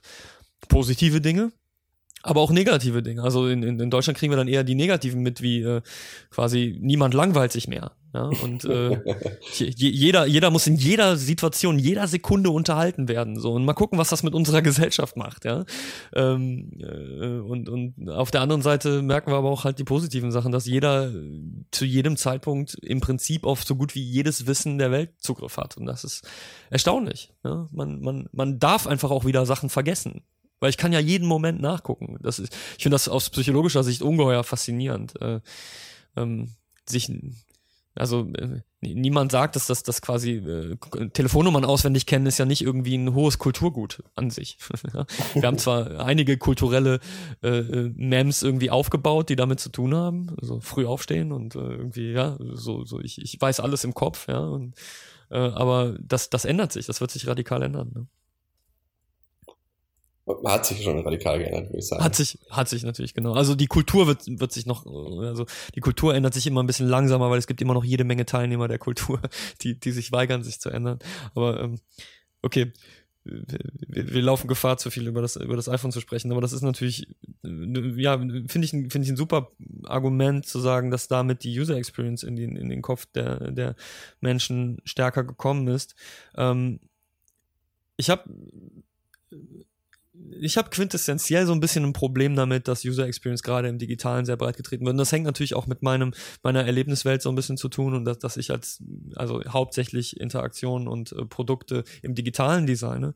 Und insofern nicht unbedingt jetzt mit einem Unternehmen spreche, was sagt, ich brauche einen iPhone-Killer. Und dann, äh, dem, dem würde ich jetzt momentan halt sagen, so, nee, wahrscheinlich nicht. Äh, du brauchst wahrscheinlich was anderes. Aber ähm, das ist gar nicht die Fragestellung, die ich bekomme. Aber im Digitalen sehe ich, warum User Experience gerade hoch und runter getreten wird, ist, weil die User Experience im Digitalen einfach so scheiße ist. Ja, weil die, weil die, weil entweder aus, also zum Teil natürlich auch aus eigener Schuld, äh, im Digitalen, also einfach seit Jahren überhaupt nicht an den Nutzer gedacht worden ist, sondern nur auch so an, an, an Conversion-Optimierung, an äh, Funnel, an Churn Rates und an quasi ähm, an, an Online-Marketing und äh, SEM und SEO und äh, quasi Maschinenoptimierung und Werbebanner und Privatsphäre mit Füßen getreten wird. Und also im Digitalen wird so viel so viel Schlimmes getan in den letzten zehn Jahren. Es ist ja unfassbar, was da gemacht wird mit den Usern. Ja, was, was, ist quasi, es wird das, der letzte Cent rausgequetscht, ja, ähm, wo es nur geht. Und, und äh, größtenteils natürlich auch mit jeder Menge Bullshit. Also was da in dieser ganzen Ad-Tech-Branche stattfindet, das ist ja, das ist lächerlich. Ne? Das ist nicht, das ist nicht real. Also das ist das Investment gefundete technische Experimentierfreudigkeit, bis, bis man halt merkt, kein, kein Nutzer akzeptiert das mehr, ne? bis, bis sich jeder einen Werbeblocker einge, einge installiert hat. Ähm, aber dann quasi, du hast deine Webseite vollkommen auseinandergenommen, es geht überhaupt nicht um den Nutzer, das ist vollkommen scheiße, dein Produkt will keiner, ja, im schlimmsten mhm. Fall. Jetzt schickst du deine Leute zu einem User Experience Workshop äh, damit oder und, und Gamification for good measure quasi, damit die User wieder auf deiner Plattform irgendwie motiviert sind und positive Erfahrungen machen und das funktioniert halt nicht. Ja. So, das, äh, das, das ist das, was ich täglich erlebe, ähm, leider im, im Digitalen und äh, finde ich ganz, ja, gruselig, weil weil mor morgen wird es das nächste Thema sein und ähm, User Experience haben sie nicht so richtig verstanden, weil, weil man eben nicht einfach nur sich die Webseite anguckt. Ich meine, ganz, ganz, in ganz seltensten Fällen ist ein Produkt einfach nur digital, sondern es ist eben mehr als das. Und wenn dein Produkt nicht dafür gemacht ist, einem Menschen ein, eine positive Erfahrung zu vermitteln, dann kann auch irgendwie ein, eine bessere Usability oder halt eine, eine, eine, Webseite, wo du super Feedback gibst und ganz tolle Blasen aufpoppen, wo der User dann sagt, oh, guck mal, was für schöne Bildchen. Das macht noch lange nicht die User Experience gut. Ja. Ähm, ja. Das war mein Rant. Und ich bin noch nicht fertig, weil meine Frage an dich ist, ihr werdet mit Sicherheit auch damit konfrontiert äh, sein. Ich glaube, im Digitalen haben wir das große Problem, dass die Firmen, äh, dass die Unternehmen sich da auch falsch aufgestellt haben. Dass die Struktur des Unternehmens tatsächlich in den meisten Fällen verkehrt ist. Weil als Digitaldesigner reden wir ganz oft, wenn der Kunde von sich aus kommt, mit dem Marketing oder mit der Kommunikationsabteilung. Mhm. Äh, oder mit, mit irgendeinem Channel Manager, der halt nur für Online zuständig ist. Und wenn man dann mit denen darüber sprechen will, dass man die User Experience eines, eines, eines Services oder eines Produktes, was alles Mögliche umfasst, optimieren soll, dann funktioniert das überhaupt nicht, weil diese Menschen gar nicht erstens die Perspektive haben, zweitens die, die Befugnisse haben. Man, man redet, im schlimmsten Fall gibt es nicht mal einen Produktmanager, der, der für das Ganze zuständig wäre. Oder eine Produktentwicklung oder sowas. Ähm, und, und schon gar nicht jemand, mit dem man reden könnte als, als äh, digitaler Designer, der sagt, äh, so kann das gar nicht gehen. Ich, wie, wie macht ihr das? Sagt ihr dann einfach, okay, machen wir nicht? Oder versucht ihr Lehrer zu sein? Ja, ähm, klappt das? Klappt das nicht? Warum klappt das? Wie siehst du das? Also, ähm, zum, zum ersten Punkt gebe ich dir recht. Also ich denke, viele Firmen sind immer noch ähm, nicht optimal aufgestellt um komplette Experiences zu liefern oder dafür zu designen und die, die Möglichkeiten zu schaffen für, für Nutzer, äh, das für sich zu realisieren. Großes Thema, Silos, äh, ne, mhm. aber auch, auch einfach nur ja, alte Strukturen oder, oder, oder veraltete Prozesse und Herangehensweisen sicherlich gibt, gibt es überall. Ähm, und äh, das wird aber, ich glaube, für Designer für immer ein Thema bleiben. In dem Moment, wo wir nicht äh, also mit einem Unternehmen arbeiten und denken, das sind veraltete Strukturen, dann sind wir selber veraltet. das ist ein gutes Statement. Ich denke, das, das ist einfach, das, das kommt damit, dass, dass man Designer ist und dass man sich damit sehr, sehr beschäftigt und versucht irgendwie ganz vorne mit dabei zu sein. Hm. Nichtsdestotrotz, da, da, da muss ich dich einiges bewegen. Ähm, ich denke, dass der CMO in der Regel nicht der der, der falsche Mensch ist oder der, der, der, der Marketing Manager nicht der falsche Mensch ist, um die komplette Experience zu, zu, zu besprechen und auch zu designen. Äh, Im Gegenteil. Ja, oft sind das eher die, die, die richtigen Leute und auch die Leute, die entsprechendes Budget haben, um sowas wirklich mal zu machen. Also mhm. Marketing ist ja in der Regel ein sehr, sehr viel höheres Budget im Unternehmen als Produkt zum Beispiel. Ja, noch viel höher als Research mhm. and Development. Ja. Ähm, und nach, nach, dem, nach der eigentlichen Definition von Marketing ja eigentlich auch, also das meine ich, in Unternehmen wird das nicht unbedingt oft so gelebt, aber Marketing heißt ja eigentlich Produkte am Markt ausrechnen, ne? Product Price Price, äh, Price, Place, Promotion und so weiter, da, da, da, kann man eine ganze Menge beeinflussen, wenn das so gemacht wird. Aber wenn man nur mit dem Online-Marketing spricht, dann mh, hm, nicht unbedingt. Dann nicht unbedingt, so, genau. Ja. Ich denke, ich denke, also da, da, bin ich, ich bin sehr froh über zwei, zwei Dinge immer wieder. Äh, da bin ich in der, als, als Designer bei Frog in einer sehr, sehr schönen Position. Ähm, und wenn ich mich beschwere, sicherlich von, ne? Ähm, von sehr hohen Pferd oder wie auch immer, wie man sagt. Ähm, zum einen äh, machen wir kein, kein Marketing, also kein pures Marketing oder Marketing-Optimierung, wir sind eine Produktdesign-Firma immer noch. Also das heißt, wir, wir gestalten das Produkt, was geliefert wird. Ja. Äh, manchmal gestalten wir die Kanäle, über die das Produkt geliefert wird, aber eigentlich mhm. nur in, in, Fällen, wo es ein sehr, sehr komplexer Kanal ist. Also ich weiß nicht, Online-TV oder sowas äh, oder irgendwas, was Richtung Applikation eigentlich schon eher geht als, als Webseite, ja. würde ich sagen. Ja.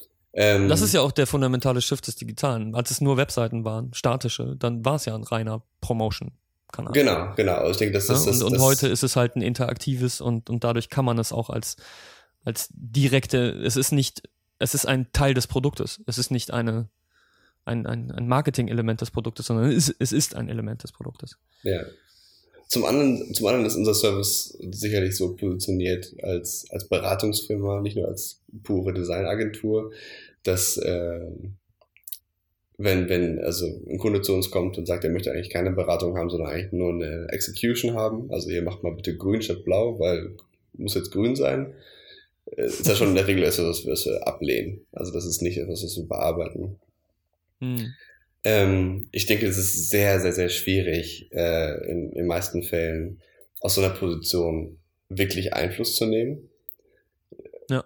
Vor allem, wenn man wirklich jetzt äh, ne, in einem Projekt arbeitet, wo man dann was anbietet und sagt, okay, wir liefern jetzt das, was ihr angefragt habt, in dem in den Zeitrahmen und so weiter und so fort mit den Stunden und so, die, die dafür in Anspruch genommen werden können, da müsste man schon sehr, sehr viel darüber hinaus liefern und sehr viel mehr Arbeit liefern, um da Einfluss nehmen zu können.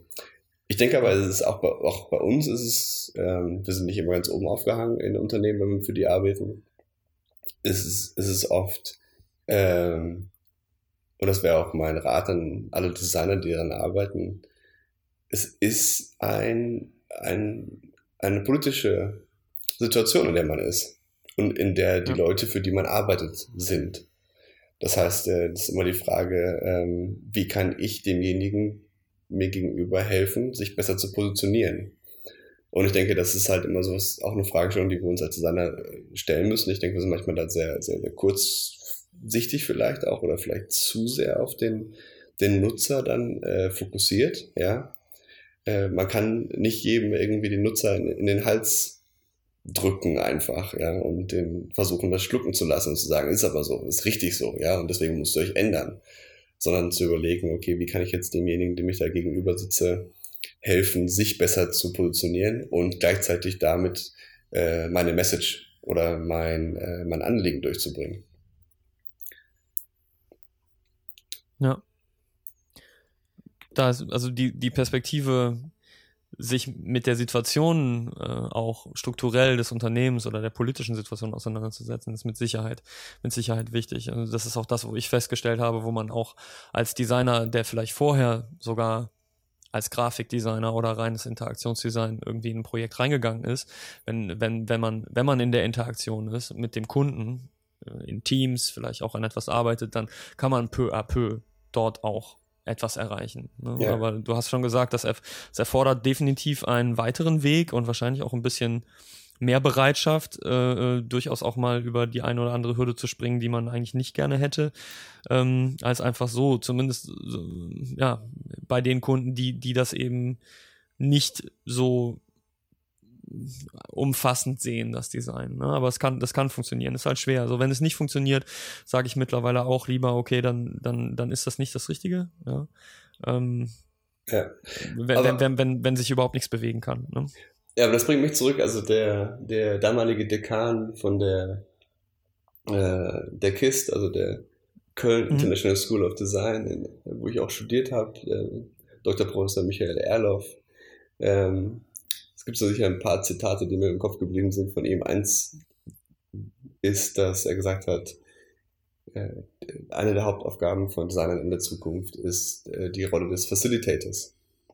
Und ähm, wir als Designer haben, äh, wir, haben eine sehr, sehr schöne Position und wir haben eine sehr, sehr gute äh, Ausgangsbasis. Und zwar, zum einen arbeiten wir an sehr konkreten Sachen.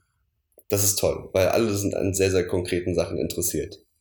Äh, ja. Viele Firmen werden ja darüber eigentlich äh, gemessen, wie produktiv die sind. Also zum Beispiel viele Automobilhersteller haben eine Produktivität von irgendwie fünf Prozent oder so.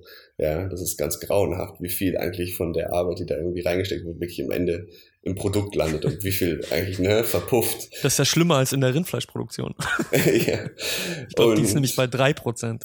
Und, und das darf man als Designer nicht unterschätzen, dass wenn man an etwas arbeitet, was konkret ist, also was produktiv ist, dann ja. ist man schon mal sehr, sehr wichtig. Und man hat, man, man hat, man bekommt sehr viel Interesse von Leuten. Ja, das mhm. ist das eine. Das andere, was wir können, und das darf man auch nicht unterschätzen, ist, dass wir Sachen konkret machen können. Wir können Sachen sehr, sehr schnell äh, umsetzen und wir können Sachen sehr schnell aussehen lassen, wie das eigentliche Produkt, auch wenn das Produkt noch gar nicht fertig ist. Wir können es auch so anfühlen mhm. lassen, als wenn es was Fertigprodukt ist. Und diese beiden Sachen ermöglichen uns zum Beispiel äh, einfacher als, als viele andere Leute, die unterwegs sind und versuchen, Firmen zu helfen, zu sagen, ja. wir möchten zum Beispiel einen Workshop machen und einen bestimmten, bestimmten Kreis von Menschen einladen. Von Marketing zu Sales zu Produkt zu Tech und so weiter und so fort, weil wir arbeiten ja aus einem sehr konkreten, wo alle sehr Interesse dran haben, wo alle mhm. irgendwie auch mitsprechen möchten, ja, wo auch klar alle irgendwie einen Teil dazu für, äh, fügen müssen, damit das was wird. Und ja. das, das dürfen wir. Wir dürfen einladen, wir dürfen Leute zusammenbringen, die sich vorher noch nie im Unternehmen unterhalten haben, die noch nie zusammen gesprochen haben, obwohl sie am gleichen Produkt arbeiten. Und äh, zum anderen dürfen wir und können wir ähm, die Ergebnisse aus Workshops und so weiter sehr schnell auch schon in den Workshop zum Beispiel in sehr konkrete äh, Ergebnisse überführen. Das sind nicht PDFs, das sind keine Statistiken, das sind keine, weißt du, das sind äh, keine Worte, sondern es sind erlebbare Ergebnisse. Und das sind zwei Absolut. Sachen, das sind zwei Sachen, das darf man nicht unterschätzen. Also seine, und das, das würde ich auch immer alle, allen immer wieder sagen, nutzt diese Power, die ihr da habt, ja, mhm. um euch zu anders zu positionieren. Ja, oft wird es, wird es ja irgendwie nur als Fluch verstanden, weil man sagt irgendwie, jeder kann Design kritisieren. Ne? Und äh, das, das ist aber ja das Vor der Vorteil des Ganzen, ne? dass, äh, dass, dass äh, man auch als Designer sagen kann, okay, aber ich habe jetzt hier auch was, ich kann hier was hinstellen und jeder, der, der, der sonst vielleicht sich im Abstrakten verloren hätte, der aus verschiedenen Bereichen kommt, kann hier etwas dran kritisieren und auch positiv wie negativ. Und äh, wir können das weiterbringen. Und das Ganze hat jetzt nicht Monate oder Jahre gekostet. Ne? Ähm, anders als wenn ich jetzt, ja, du hast, du hast am Anfang von McKinsey oder sowas gesprochen, wenn ich jetzt einen Change Management Prozess in einem Unternehmen mache, den kann ich vorher nicht mockuppen. Ähm, kann, kann wenn man. der schief läuft, ja, kann man? Okay. wie, wie, wie realistisch ist das? ähm, das? Das wäre eine Frage, aber äh, ja, es ist ungleich schwerer, sagen wir mal so. Auf jeden sobald Fall. Es um, sobald es um, äh, um Menschen geht, äh, wenn es um ein Produkt geht, äh, geht das doch ein bisschen leichter. Aber es ist auch was Magisches einfach, ne? Das, das Produkt mhm. selber, also umso, ja. viel, umso physikalischer es ist, umso magischer ist es. Also ich denke, ähm, umso, umso digitaler es ist halt umso, ist auch eine Abstraktion wiederum, ja. Ja. Also äh, wenn Noch. man jemandem was, was, was Physikalisches vorzeigen kann, dann äh, also ich, ich, ich bin immer sehr, sehr gerne dabei bei den Industriedesignern bei uns ähm, mhm. und, und wenn ich da involviert sein kann in den Projekten, weil das ist nochmal eine ganz andere äh, Nahbarkeit quasi, die es da gibt für die Menschen, wenn es um was Physikalisches geht. Also wenn sie es in die Hand nehmen können, natürlich. Das sind einfach, ja, also weil, weil mehr, mehr Sinne involviert sind. Sofort alle. Ne? Wenn es physikalisch ist, habe ich alle Sinne involviert. Das heißt, wir sind 100% in unserer ähm, evolutionär entwickelten Wahrnehmung gerade in der Situation und können alles benutzen, was wir zur Verfügung haben und nicht nur unsere Vorstellungskraft ähm, und unsere das, Augen. Ne? Das, ist, das ist einfach was ganz anderes. Genau, aber das kann man, das kann man auch aus dem Digitalen oder aus dem Abstrakten, äh, wenn man im Service Design natürlich auch mitbringen. Also wir haben zum Beispiel, es gab eine sehr schöne Präsentation, äh, die ich immer wieder gerne benutze als, als Beispiel, wo wir für einen großen Retailer in Amerika zum Beispiel einen kompletten Service äh, designt haben. Und äh, als einen Teil der Workshops hatten wir den Service komplett durch einen sehr, sehr großen Konferenzraum an die Wand gebracht und sind dann mit den Leuten durch diesen Service gegangen, ja, und hatten noch ein paar mhm. Props auch, aber hauptsächlich halt sehr, sehr große Poster und die wurden nach und nach erst irgendwie äh, gezeigt, ja, die waren vorher ja. überdeckt und so weiter und so fort das hat einen, ganz anderen Einfluss dann darauf, wie Leute sich damit äh, identifizieren können und damit mit, ja. äh, umgehen können, obwohl es auch eine PowerPoint-Präsentation hätte sein können. Ja, ja. Definitiv. Ich, ich, ich bin sehr gespannt, ob sich das ändert. Ich glaube, also du hast eben gesagt, digitale ist immer noch eine Abstraktionsebene weiter. Ich, ich glaube, dass wir uns als äh, Gesellschaft und auch als Spezies tatsächlich ähm, dass sich das verändern wird. Dass, also wir, wir merken schon an einigen Stellen, dass unsere, unsere digitale Interaktion viel unmittelbarer wird. Also dass ähm, in der Psychologie nennt man das ja Presence, in dem Moment, wo man das Medium nicht mehr sieht. Also die Abstraktionsebene wird quasi ausgeblendet. Deswegen kann man sich ins Kino setzen, zwei Stunden Film gucken oder ein Buch lesen und fünf Uhr morgens merken, scheiße, ich habe die ganze Nacht gelesen, ne? weil ähm, äh, im Prinzip blende ich das Medium aus, ne? ich bin voll drin und zum Beispiel in der in unserer Kommunikation, die digitale Kommunikation, die war vor zehn Jahren oder 15 Jahren hat man noch gesagt, ja, die ist ja total, die ist total arm, arm an sozialer, äh, an, an sozialen Hinweisreizen, arm an äh, Metakommunikation, arm äh, an äh, äh Mimik und Gestik und so weiter. Und das haben wir, das haben wir fast also zu einem größten Teil ist das ausgeglichen äh, worden. Ne? Wir, wir, haben, wir haben heute vielleicht sogar Menschen, die reicher, also digital reicher kommunizieren können als analog äh, stellenweise und einfach sehr, sehr, sehr viel, ähm, also die Sprache hat sich quasi weiterentwickelt und ich glaube, ich glaube, ich könnte mir vorstellen, dass das auch, ähm, auch bei anderen digitalen Sachen passiert. Anders hingegen natürlich, wenn wir, wenn das Ziel am Ende ist, ein physikalisches Produkt zu haben, ist das physikalische, wird das immer überlegen sein. Ja, weil, weil wir nun mal auch physikalische Wesen sind. Ähm, in erster Linie. Und unsere Interaktion, alles, was wir tun, was wir riechen, was wir fühlen, was wir schmecken, ist, ist äh, natürlich physikalisch. Ja.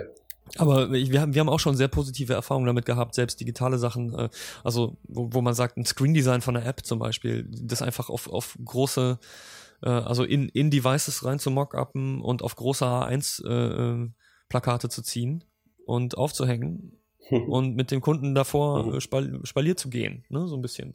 Und das ist einfach schön und letzten Endes durchaus auch so ein bisschen mal aufs Detail hinzuweisen und so ein bisschen, also irgendwie hat, hat dieser Medienbruch, der hat was. Ja, vielleicht, vielleicht auch gerade dann bei, bei Leuten, die vielleicht Schwierigkeiten haben, ins Digitale schon so richtig nativ reinzugehen, die nicht täglich damit zu tun haben. Ja. ja. Okay, ähm, jetzt kommt was, das, ähm, das kommt immer. Du, äh, man hört jetzt einen Sound Drei Thesen. Bling, du hast ihn aber nicht. Den muss ich noch, noch einbauen. Ich, irgendwann bin ich bestimmt professionell, was das angeht, aber ich rede immer voll viel um den heißen Brei, was das angeht. Ich habe jetzt nämlich äh, drei Thesen für dich. Und ähm, du kannst ganz spontan einfach Stellung zu den Thesen beziehen. Okay. Die erste ist, du hast eben von Emotionen gesprochen. Also User Experience ist ja im Quintessenz ist am Ende Emotionen zu erwecken. Die erste These ist, ähm, persönliche Erfahrungen, persönliche Emotionen kann man gar nicht designen. Richtig. Nein, also ich, das ist äh, ganz, ganz wichtiger Punkt, warum ähm, ich auch ein großes oder nicht ein großes Problem, aber ein Problem habe oft mit dem Begriff User Experience Design oder Experience Design, weil man nicht die Erfahrung gestaltet, sondern gestaltet immer äh, für, für, für die Erfahrung, nicht die Erfahrung. Ja. Und ich denke, dass das Thema Experience Strategie ist, äh, trifft das sehr viel, viel besser, dass man sagt, okay, wir, wir haben eine bestimmte Strategie, die wir verfolgen, um eine Erfahrung zu ermöglichen ja. Und mhm. äh, um, um das zu, zu äh, erreichen, müssen wir bestimmte Sachen machen. Das ist aber ja. eine strategische Angehensweise. Ähm, es ist nicht so etwas, was ich designen kann, wie ich eine, eine App designen kann oder eine Webseite designen kann, die dann auch so ist und sich auch so verhält. Das geht ja. nicht. Das geht nicht. Natürlich nicht. Ja, Emotionen sind so komplex und so individuell. Also, aber si sicherlich, man kann es ja das ist ja, man versucht ja etwas Gerichtetes zu machen, man versucht es darauf anzulegen und dann kann man, kann man gucken, äh, funktioniert es, ne? Oder bei wem und bei wem vielleicht auch nicht, aber ähm, ja, direkt, das ist so wie, ähm, also unsere Wahrnehmung, unsere Emotionen sind ja hochgradig konstruktiv. Ne? Der, das ist ja auch, äh, ich finde das bei Romanen zum Beispiel so eine interessante Parallele. Ähm, der Autor schreibt ja nicht den Roman, so wie er dann gelesen wird sondern das, das Lesen des Romans ist ja ein hochgradig aktiver Prozess. Jeder Leser hat seine eigene Geschichte, die er da liest und ist damit mindestens zu 50 Prozent an dem, an dem, an der Wirkung des Ganzen, der, dieser Geschichte beteiligt. Ne? Und ähm, das gilt äh, eingeschränkt durchaus für Filme natürlich auch, äh, nicht so stark wie für Bücher, aber klar auch für jedes Produkt. Deswegen sind ja auch die Verfilmungen von, von Romanen nie so gut wie das Buch. Zumindest für die, die es schon gelesen haben, ne? weil der, der, der, der Regisseur natürlich seine Version oder der, der Drehbuchautor, die haben ihre Version des Romans dann auf die, auf die Leinwand gebracht und äh, die kann ja nicht so gut sein wie ja, das, was man selber gespürt hat. oder sich ausgedacht hat, es muss Ja. Erwartungshaltung brechen Ja, und ja. Okay. Genau. Ja, sehr schön. Ähm, zweite These. Ähm, Design ohne Empathie ist, un ist unmöglich. Muss einmal wiederholen, bitte. Design ohne Empathie ist unmöglich. Auch richtig. Gebe ich dir komplett recht. Ich denke, Empathie ist ein, eine der wichtigsten Voraussetzungen für Designer, ähm, um zu gestalten. Wobei ich aber sehe, dass, dass Empathie oft äh, etwas, etwas kurz äh, betrachtet wird. Oft, Mhm. oft wird davon ausgegangen, dass Empathie nur Empathie ist für den Nutzer. Ähm, aber Empathie muss weitergehen als nur für den Nutzer. Empathie muss sein, also für den Nutzer, Empathie für die, äh, für die äh, Leute, die involviert sind um den Nutzer herum in der, äh, in der Experience, die, für die man gestaltet. Empathie für die Leute, die die Experience oder den Service liefern. Äh, Mhm. Empathie für die Leute, die im Unternehmen arbeiten, um äh, den, den Service zu generieren oder zu liefern. Äh, Empathie für das Unternehmen selber. Ich denke, dass, dass all diese Aspekte äh, muss man berücksichtigen. Und ähm, es ist, ist sehr, sehr, sehr wichtig, weil das äh, hilft einem, Entscheidungen zu treffen. Es hilft einem aber auch über bestimmte Dinge ähm, oder bestimmte Entscheidungen für sich auch äh, als Designer sicherlich zu, zu verargumentieren. Ähm, nicht alles, was man gestalten kann. Du hast es vorhin, glaube ich, irgendwie gesagt, Design ist sicherlich auch immer Kompromisse machen. Aber diese Kompromisse sind nicht unbedingt negativ. Die Kompromisse sind eventuell, Nee, nee. wenn man empathisch ist für äh, all diese Aspekte, ja, Ja. dann ist das eventuell auch einfach ein, ein Mitfühlen in dem Moment, wo man sagt, okay, wir müssen diesen Kompromiss machen und ich kann das verstehen und ich kann das, kann das nachvollziehen, dass wir diesen Kompromiss machen müssen, weil ähm, ich kann auch den, den Menschen da verstehen, der da im System arbeitet und das, was wir eigentlich machen möchten, nicht ermöglichen kann, aus was, was für Gründen auch immer. Ja. Ähm, und ich denke, Empathie äh, für den Kunden ist, ist also das, ist das Kleinste, was man liefern sollte oder haben sollte. Hm, hm. Ja, und da, das ist vielleicht auch so ein bisschen das Schwere daran, weil Empathie ist ungeheuer schwer systematisch zu schulen. Das ist vielleicht das, das Wichtigste, was ein Designer äh, können muss, aus meiner Sicht. Und das, das, was man am schwierigsten, also es, das steht einfach in keinem Curriculum äh, so richtig drin. Ähm, das heißt, also empathisch wird man, indem man äh, immer mehr Perspektiven sieht und äh, quasi die Scheuklappen aufmacht und äh, immer mehr Erf Erfahrungen selber auch macht und äh, oder anderen beim Erfahrungen machen zu, zu, zuschaut und sich meinetwegen auch mit Fiktion auseinandersetzt und und ne, je, je, je mehr man je mehr Input man hat, desto desto äh, mehr kann man sich vorstellen und je mehr man sich vorstellen kann, desto empathischer wird man. Das ist zumindest meine meine Interpretation. Ähm, deswegen sage ich immer jedem jedem auch jungen Designer oder ich muss lachen. Wir sind ja auch noch beide junge Designer. ähm, aber quasi jüngeren Designern quasi mach, mach die Augen auf, keine Ahnung. Äh, erlebe so viel wie es geht. Ne? So, äh, Mhm. Empathie findest du wahrscheinlich nicht unbedingt aus einem Sachbuch. Zum, also äh, es gibt mit Sicherheit auch Sachbücher, die Empathie schulen können, aber die sind eher rar. Okay, ähm, letzte These. Köln ist cooler als München.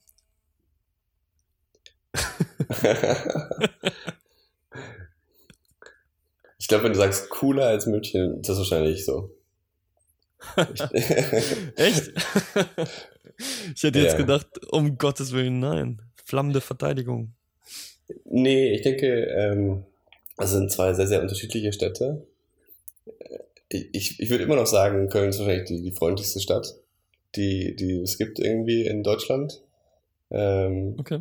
Auch, also, also wirklich jetzt so solche Sachen wie zu Silvesternacht passiert sind irgendwie als komplette große Ausnahme und äh, äh, Vielleicht gerade deswegen, weil sie so, weil es so eine Ausnahme ist, vielleicht auch deswegen so ein, also so ein riesen, Trara drumherum. Ja, also ich denke, ich denke Köln ist immer noch ist, ist eine, unglaublich freundliche Stadt, ist eine Hm. ähm, sehr, sehr bunte Stadt. Ähm, und es, es gibt äh, in Köln etwas, was es in München äh, wenig gibt, dass es sicherlich sehr viel mehr Subkultur gibt. Und ich glaube, das ist eher das auch, was man mit cool verbindet. Ähm, Okay. Das nicht heißt, dass Die Antwort Köln, eines Designers. was das aber nicht heißt, dass, dass Köln eine höhere Lebensqualität hat als, als, als München. Ich würde sagen, München hat äh, eine höhere Lebensqualität als, als Köln. Hm, hm. Das, das hängt natürlich von den, ne, so wie, wie, wie viel, wie viel Subkultur will man haben, ne? Wenn man, äh, wenn man die jetzt explizit sucht, dann, dann ist das natürlich relativ. Aber nee, schön. Ich wollte dich eigentlich auch noch so ein bisschen. So, so ein Aber bisschen, Ich denke, man, man lebt der Städte auch immer in verschiedenen Lebensphasen. Ähm, Absolut. Und, und je nachdem, was für eine Lebensphase man ist, dann äh, wertschätzt man auch irgendwie verschiedene Dinge. Also ich glaube, jugendlich sein in Köln und oder Berlin ist schon geil. Ja, aber, Genau, würde ich auch sagen. ich glaube, er, jugendlich sein Erwachsen und Familienvater sein ist in München wahrscheinlich auch ganz geil. ist, ist auch ziemlich geil, ja. Das glaube ich Ju- dir. ich glaub, Das glaub ich jugendlich sein in, in München ist vielleicht ein bisschen langweilig. so, Briefe bitte an. so. Ich würde mich freuen, wenn sowas mal passiert. Okay, das waren die drei Thesen, aber wir, wir sind noch nicht ganz durch. Ähm, ich habe noch, ich habe aber eine letzte Frage, so um so ein bisschen diesen, diesen Sch Sch Kreis zu schließen. Weil jetzt haben wir gesagt, okay, Designer versuchen ähm, Emotionen zu ermöglichen und äh, das ist so ein bisschen eigentlich Produktdesign und ähm, ähm, kann man das messen? Wie, wie misst man denn, ob es geklappt hat? Äh, man kann es messen. Also man kann, ähm,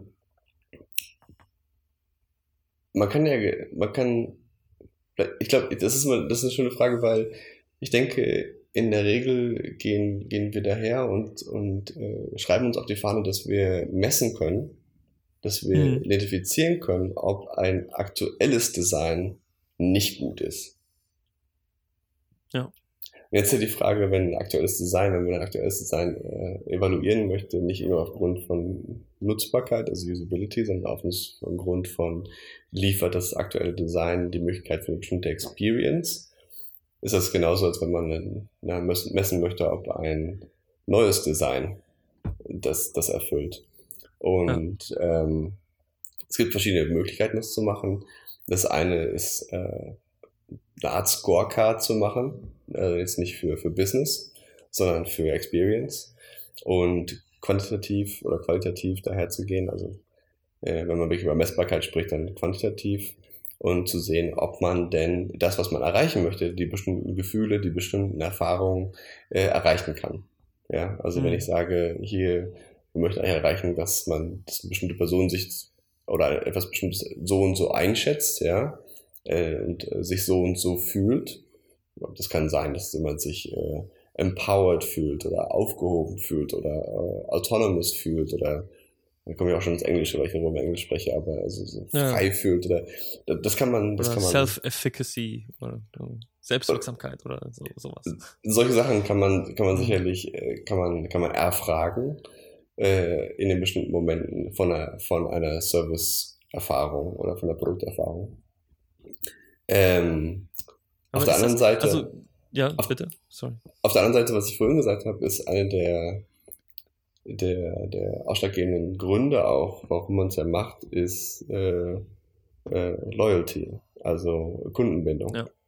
Und da gibt es zum Beispiel Net Promoter Score als, als ein Thema, als eine, als eine Variante. Ich weiß nicht, ob du das kennst. Also eigentlich die Fragestellung, äh, würden Sie äh, den Service weiterempfehlen an Ja. zum Beispiel einen nahenstehenden Menschen? Ne? Äh, Null ist es auf gar keinen Fall und 10 ist auf jeden Fall. Hm. Und irgendwie alles, was unter 8 ist, ist eigentlich äh, negativ. Mehr oder weniger. Hm. Ähm, mit der Zusatzfrage, warum denn? Ja. Hm. Genau. Und äh, das ist äh, sicherlich auch ein, ein guter Moment, um, um zu gucken, A, a, können wir das bewegen, dieses Score? Können wir diese Net Promoter Score bewegen äh, mit der neuen Ge- Gestaltung? Und, und äh, B, können wir, äh, ist der Grund, warum wir es bewegen können, das, was wir versucht haben zu erreichen? Also mit dieser Nachfrage, okay, warum würdest du es denn weiterempfehlen? Ja, wenn jemand, wenn jemand dann darauf antwortet, zu sagen, ja, ich zum Beispiel ich äh, vertraue der Bank mehr als vorher oder so, ja. Also wenn, das Thema darum ging, als emotional zum Beispiel Vertrauen ja, aufzubauen, Hm. Hm. ähm, äh, dann kann man das auch darauf zurückführen. Also es gibt Möglichkeiten, das zu, zu, zu messen. Ich muss ganz ehrlich sagen, dass, dass wir äh, selten, oder doch selten, würde ich sagen, äh, in der Position sind, äh, mit, mit den Kunden, mit denen wir arbeiten, äh, dann noch in die Messung zu gehen. Also wir, sind, mhm. wir beraten unsere Kunden, wie die das messen können, äh, mit, mit solchen äh, Tools, aber in der Regel sind die dann schon, sind wir dann schon weiter gezogen äh, oft und ähm, die, die Messung ja. wird dann von, von Unternehmen selber durchgeführt. Also, aber wir benutzen aber das, genau solche Sachen aber auch, um, um äh, am Anfang halt einen Assessment zu machen zum Beispiel. Mhm. Also ich finde das, das, das sind ja durchaus äh, richtige Punkte, die du, die du anbringst. Ich habe aber aus, aus na, natürlich auch so ein bisschen aus meiner Historie als äh, äh, ich habe Wirtschaftspsychologie studiert und so ein bisschen die, die, die, die Macht und die Schwächen der, der Messung irgendwie da sehr stark kennengelernt. Und also ich habe also aus zwei Perspektiven habe ich, habe ich meine Schwierigkeiten damit. Das erste, was du gerade gesagt hast, also diese Net Promoter Score zum Beispiel, ähm, wir, wir haben definitiv immer eine Frage der Validität. Also der, der, das nennt sich externe Validität. Wenn ich jemandem etwas vorlege in einer, in einer Laborsituation oder einfach in einer, in einer Fragebogensituation, einen Fragebogen hin, beantwortet er das wirklich so, wie er es wirklich meint? Ähm, mhm. oder, oder will der zum Beispiel einfach, äh, will der mir was Gutes oder will der mir was Böses? Ne? Beides kann, kann beeinflussen. Ähm, und das, das zweite messe ich tatsächlich, misst die Frage, würden Sie das weiterempfehlen? Misst mhm. die Frage tatsächlich, ähm, Vertrauen. Mhm. Oder, oder was misst die eigentlich? Und das ist total unscharf. So dass äh, der, ähm, das, das, ist, das ist super schwierig, die Operationalisierung, ähm, weil, weil für Dinge wie Vertrauen oder Liebe oder, oder eben Freiheit oder Autonomie oder so, die, die, das sind alles Konzepte, Konstrukte und Emotionen natürlich auch. Wir, die, die, die wahren Emotionen kennen wir nicht, wir haben nur Modelle davon. Wir, wir, yeah. wir wissen alle, wie sich das anfühlt gemeinsam, wir wissen, wie sich Angst anfühlt, aber sie bedeuten doch wieder unterschiedliche Sachen und, und wir, wir können sie nur operationalisieren, weil wir sie direkt natürlich nicht messen können. Und in dieser Operationalisierung geht immer Information verloren. Ne? Ist, wir, wir kommen nie an die Realität dran. Wir können sie natürlich auch ähm, zum Beispiel äh, mechanisch operationalisieren, äh, dass wir, dass wir Emotionsreaktionen zum Beispiel bei der Nutzung eines Produktes irgendwie messen über den Hautleitwiderstand, der zum Beispiel abnimmt, wenn ich anfange zu schwitzen, was, was eine erhöhte Erregung äh, bedeuten könnte oder sowas. Ähm, aber da geht immer Information verloren. Der, der zweite Punkt ist, ähm, oder der ist immer noch der erste Punkt, diese Frage, warum Menschen sind ungeheuer schlecht, was diese Frage angeht. ähm, es gibt so Dinge wie den Hindsight-Bias zum Beispiel. Ähm, mhm. wir, in, für die meisten unserer Handlungen brauchen wir überhaupt keine Erklärung im Moment der Handlung, weil wir in dem, du hast ja geredet von den zwei Seiten des Menschen, der eine ist der, der erinnerte Mensch quasi und der andere ist der im Jetzt und der Mensch im Jetzt läuft meistens auf Autopilot yeah. und macht ganz viele Sachen vollkommen unbewusst, ähm, aber im Nachhinein denken wir immer, es war bewusst. Und wenn ich jemanden frage, warum, warum denkst du so, warum tust du das, haben wir immer eine Erklärung. Diese Erklärung ist aber nur in den seltensten Fällen ähm, analog zu der Erklärung, die eigentlich die richtige wäre. Ne? Wie zum Beispiel die Erklärung wäre, ich habe mich einfach so gefühlt. Ne? Ähm, ich habe nach dem Gefühl gehandelt. Ich habe gar nicht drüber nachgedacht. Ne? Aber sowas, mhm. so antworten wir nicht auf diese Frage. Also äh, es ist nicht grundsätzlich falsch, sowas zu testen, aber man muss sich sehr bewusst sein, wie man das interpretiert. Das ist das, das ist das, was, was mich die ähm, Psychologie gelehrt hat, wo, wo, wo Leute ja immer sagen, oh, du studierst Psychologie, don't, don't judge me, äh, wo ich immer sage, nee, je mehr ich über Psychologie gelernt habe, desto mehr weiß ich, wie unmöglich das fast ist, über Menschen etwas zu sagen und wie, oder wie schwierig es ist. Ja, und, und Natürlich gibt es Dinge, die funktionieren, aber die sind zum Teil dann natürlich wissenschaftlich hochgradig aufwendig und das reicht nicht nur mit einer Score. Ähm, die zweite Seite, die ich, die, wo, wo ich mein Problem damit habe, ist, ähm, vor, vor kurzem habe ich ein Zitat von Johnny Ive gelesen und ich finde das, fand das auf vielen Ebenen unglaublich geil. Und das ist ähm, People perceive value um, beyond their ability to describe it. Mhm. Ähm, er hat es als Verteidigung gesagt, weil er gesagt hat, wa warum designen sie zum Beispiel das Innere von, von dem iPhone und so weiter, das sieht doch kein Mensch und das, das äußert auch kein Mensch in der Marktforschung. Ne? Und er sagt halt, ja, weil, weil, weil die Leute haben vielleicht nicht das Vokabular, es zu äußern, aber man spürt es trotzdem. Ne? Also wir, wir nehmen wahr, dass es gut designt ist, jenseits unserer Fähigkeit darüber zu sprechen. Und, und die, wenn wir nicht darüber sprechen können, wenn unsere Kunden nicht darüber sprechen können, dann können wir das auch nicht wirklich messen. Mhm. Du hast natürlich in der, in der Loyalität, am Ende wird es sich in Zahlen äußern. Ne? Also am Ende wird, sage ich jetzt mal, du, du designst ein neues Produkt und das neue Produkt ist erfolgreicher als das alte Produkt, dann wird es vielleicht was damit zu tun haben, dass das neue Produkt besser designt wurde. Ne? Ähm, das ist aber natürlich erst nachdem die Wette eingegangen wurde, das Produkt auch tatsächlich in den Markt zu bringen. Ne? Das ist, dann kann man dann kann man es ganz gut. Da, da, das, ist, das ist das Schöne an unserer Marktwirtschaft. Das ist ein sehr, ein, ein, ein sehr demokratischer Voting-Prozess. Ne? So, so, die, die Leute voten mit ihrem Geldbeutel, sagt man ja auch heute. Ne? Sie, sie, die, damit. Äh, wenn, das, wenn das klappt, ist es schön. Ähm, aber das ist eine Herausforderung. Es ist, also, wenn wir über Emotionen sprechen, über individuelle Erfahrungen zu sprechen, die sind ungeheuer schwer zu messen. Ähm, aus, aus diesen Gründen. Gebe ich dir komplett recht. Also ich denke, also ist es, ich würde sagen, ist es messbar? Ja. Muss ja. man sich darüber klar sein, was für eine Schwierigkeit da drin steckt? Auf jeden Fall. Also ich würde ich würd, äh, keinen Businessplan vertrauen, den ich nicht selber irgendwie gemacht habe. Oder, weißt du? Ähm, und ja, wo deine, wo dein Gefühl, wo deine Empathie, wo deine nicht sagt, okay, das ist, das stimmt. Ja, ja du weißt du, wie, viel, damit, äh, ja, wie viele Assumptions dabei drin sind, ne? Ja, ja, ja. Aber ich, ich, äh, das ist das gleiche bei Statistiken auch der Fall. Also ich denke, wir müssen irgendwo die Möglichkeit haben, äh, zu versuchen, auf einer, auf einer, auf einer, auf einer, auf einer irgendeiner Ebene da eine, eine Messbarkeit reinzubringen ja. um, um nicht nur komplett irgendwie im Blindflug zu sein, aber auch zum Beispiel Unternehmen, mit denen wir arbeiten, was an die Hand geben zu können.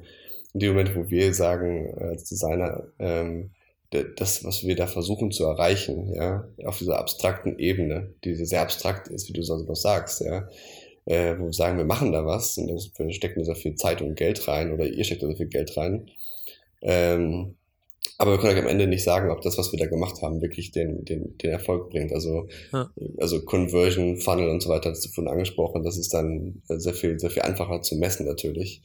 Ja. Ähm, äh, die andere Art der Messung gibt es natürlich auch. Also die, die Messung Return on Investment, die Messung, ähm, was könnte es noch alles geben? Äh, Market Share, es könnte geben irgendwie äh, Revenue Growth, äh, Brand Recognition, ähm, Revenue pro User oder sowas, ja, äh, Nutzer, ja, zu, also, Nutzerzufriedenheit, genau, das kann man alles irgendwie messen. Jede Menge quantitative Sachen, aber ich würde sagen, man, es gibt auch jede Menge qualitative Sachen, die man darf, die darf man nicht vergessen. Zum Beispiel, also in der Wissenschaft sagt man zum Beispiel, wenn ein Wissenschaftler sagt, etwas geht, hat er wahrscheinlich recht. Wenn er sagt, es geht nicht, hat er wahrscheinlich Unrecht. Das würde ich, würde ich jetzt mal ummünzen auf Peer Review im Design. Wenn ein, wenn ein erfahrener, guter Designer sagt, das ist geil, dann hat er wahrscheinlich recht. Wenn er sagt, das ist scheiße, vielleicht nicht unbedingt.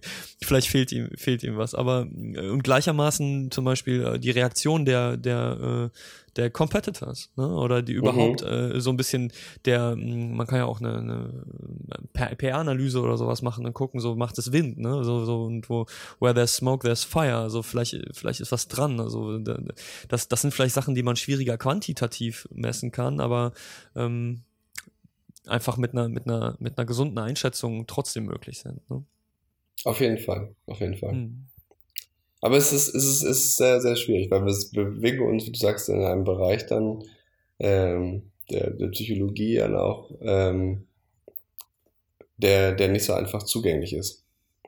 Ja. Ich denke, es ist auch allgemein nicht einfach zugänglich, also auch wenn es um Design Research geht und man eingangs, ne, wir haben über Empathie gesprochen, eigentlich verstehen möchte, wo kommt eigentlich der Nutzer her oder wo kommen die Leute eigentlich her.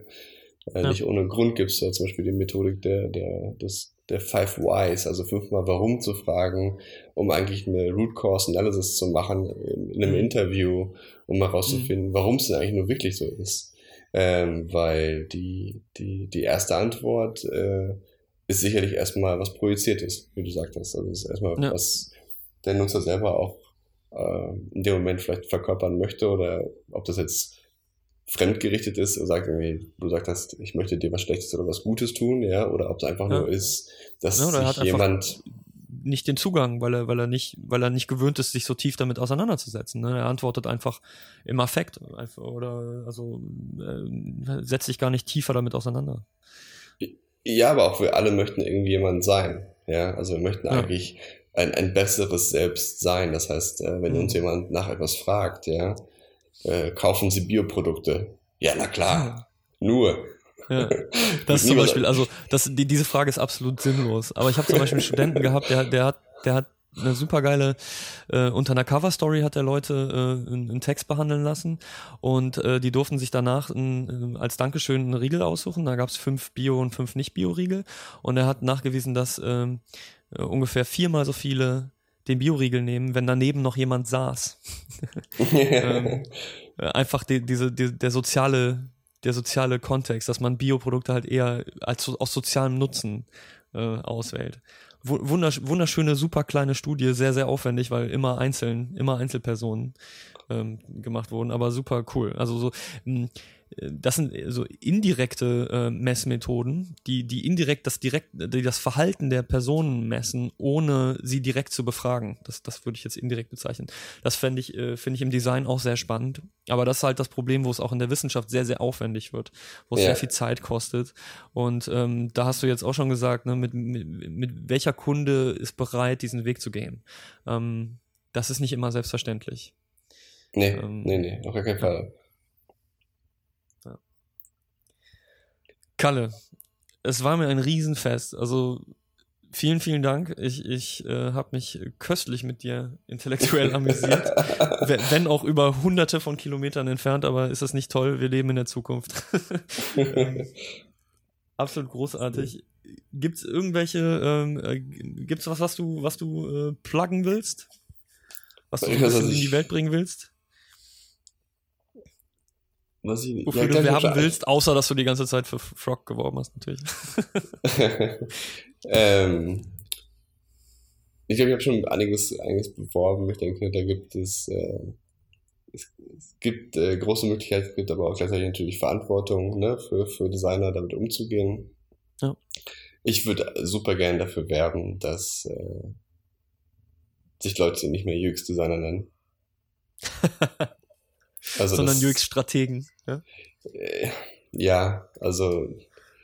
Von einem Buzz zum nächsten? Nein, nein, ich, äh, du hast es ja auch begründet, also ich, verstehe, was du meinst. Das, das größte Problem ist halt, dass Leute sagen, sie sind UX-Designer, dann fragt man nach, was machen die eigentlich und sagen, sie machen Wireframes für Webseiten. Mm. Und, ähm, und das, das, ja. das, das ist es halt nicht. Und ich denke, wir müssen äh, selber als Designer auch uns darüber klar sein, was wir da machen. Mm. Ja.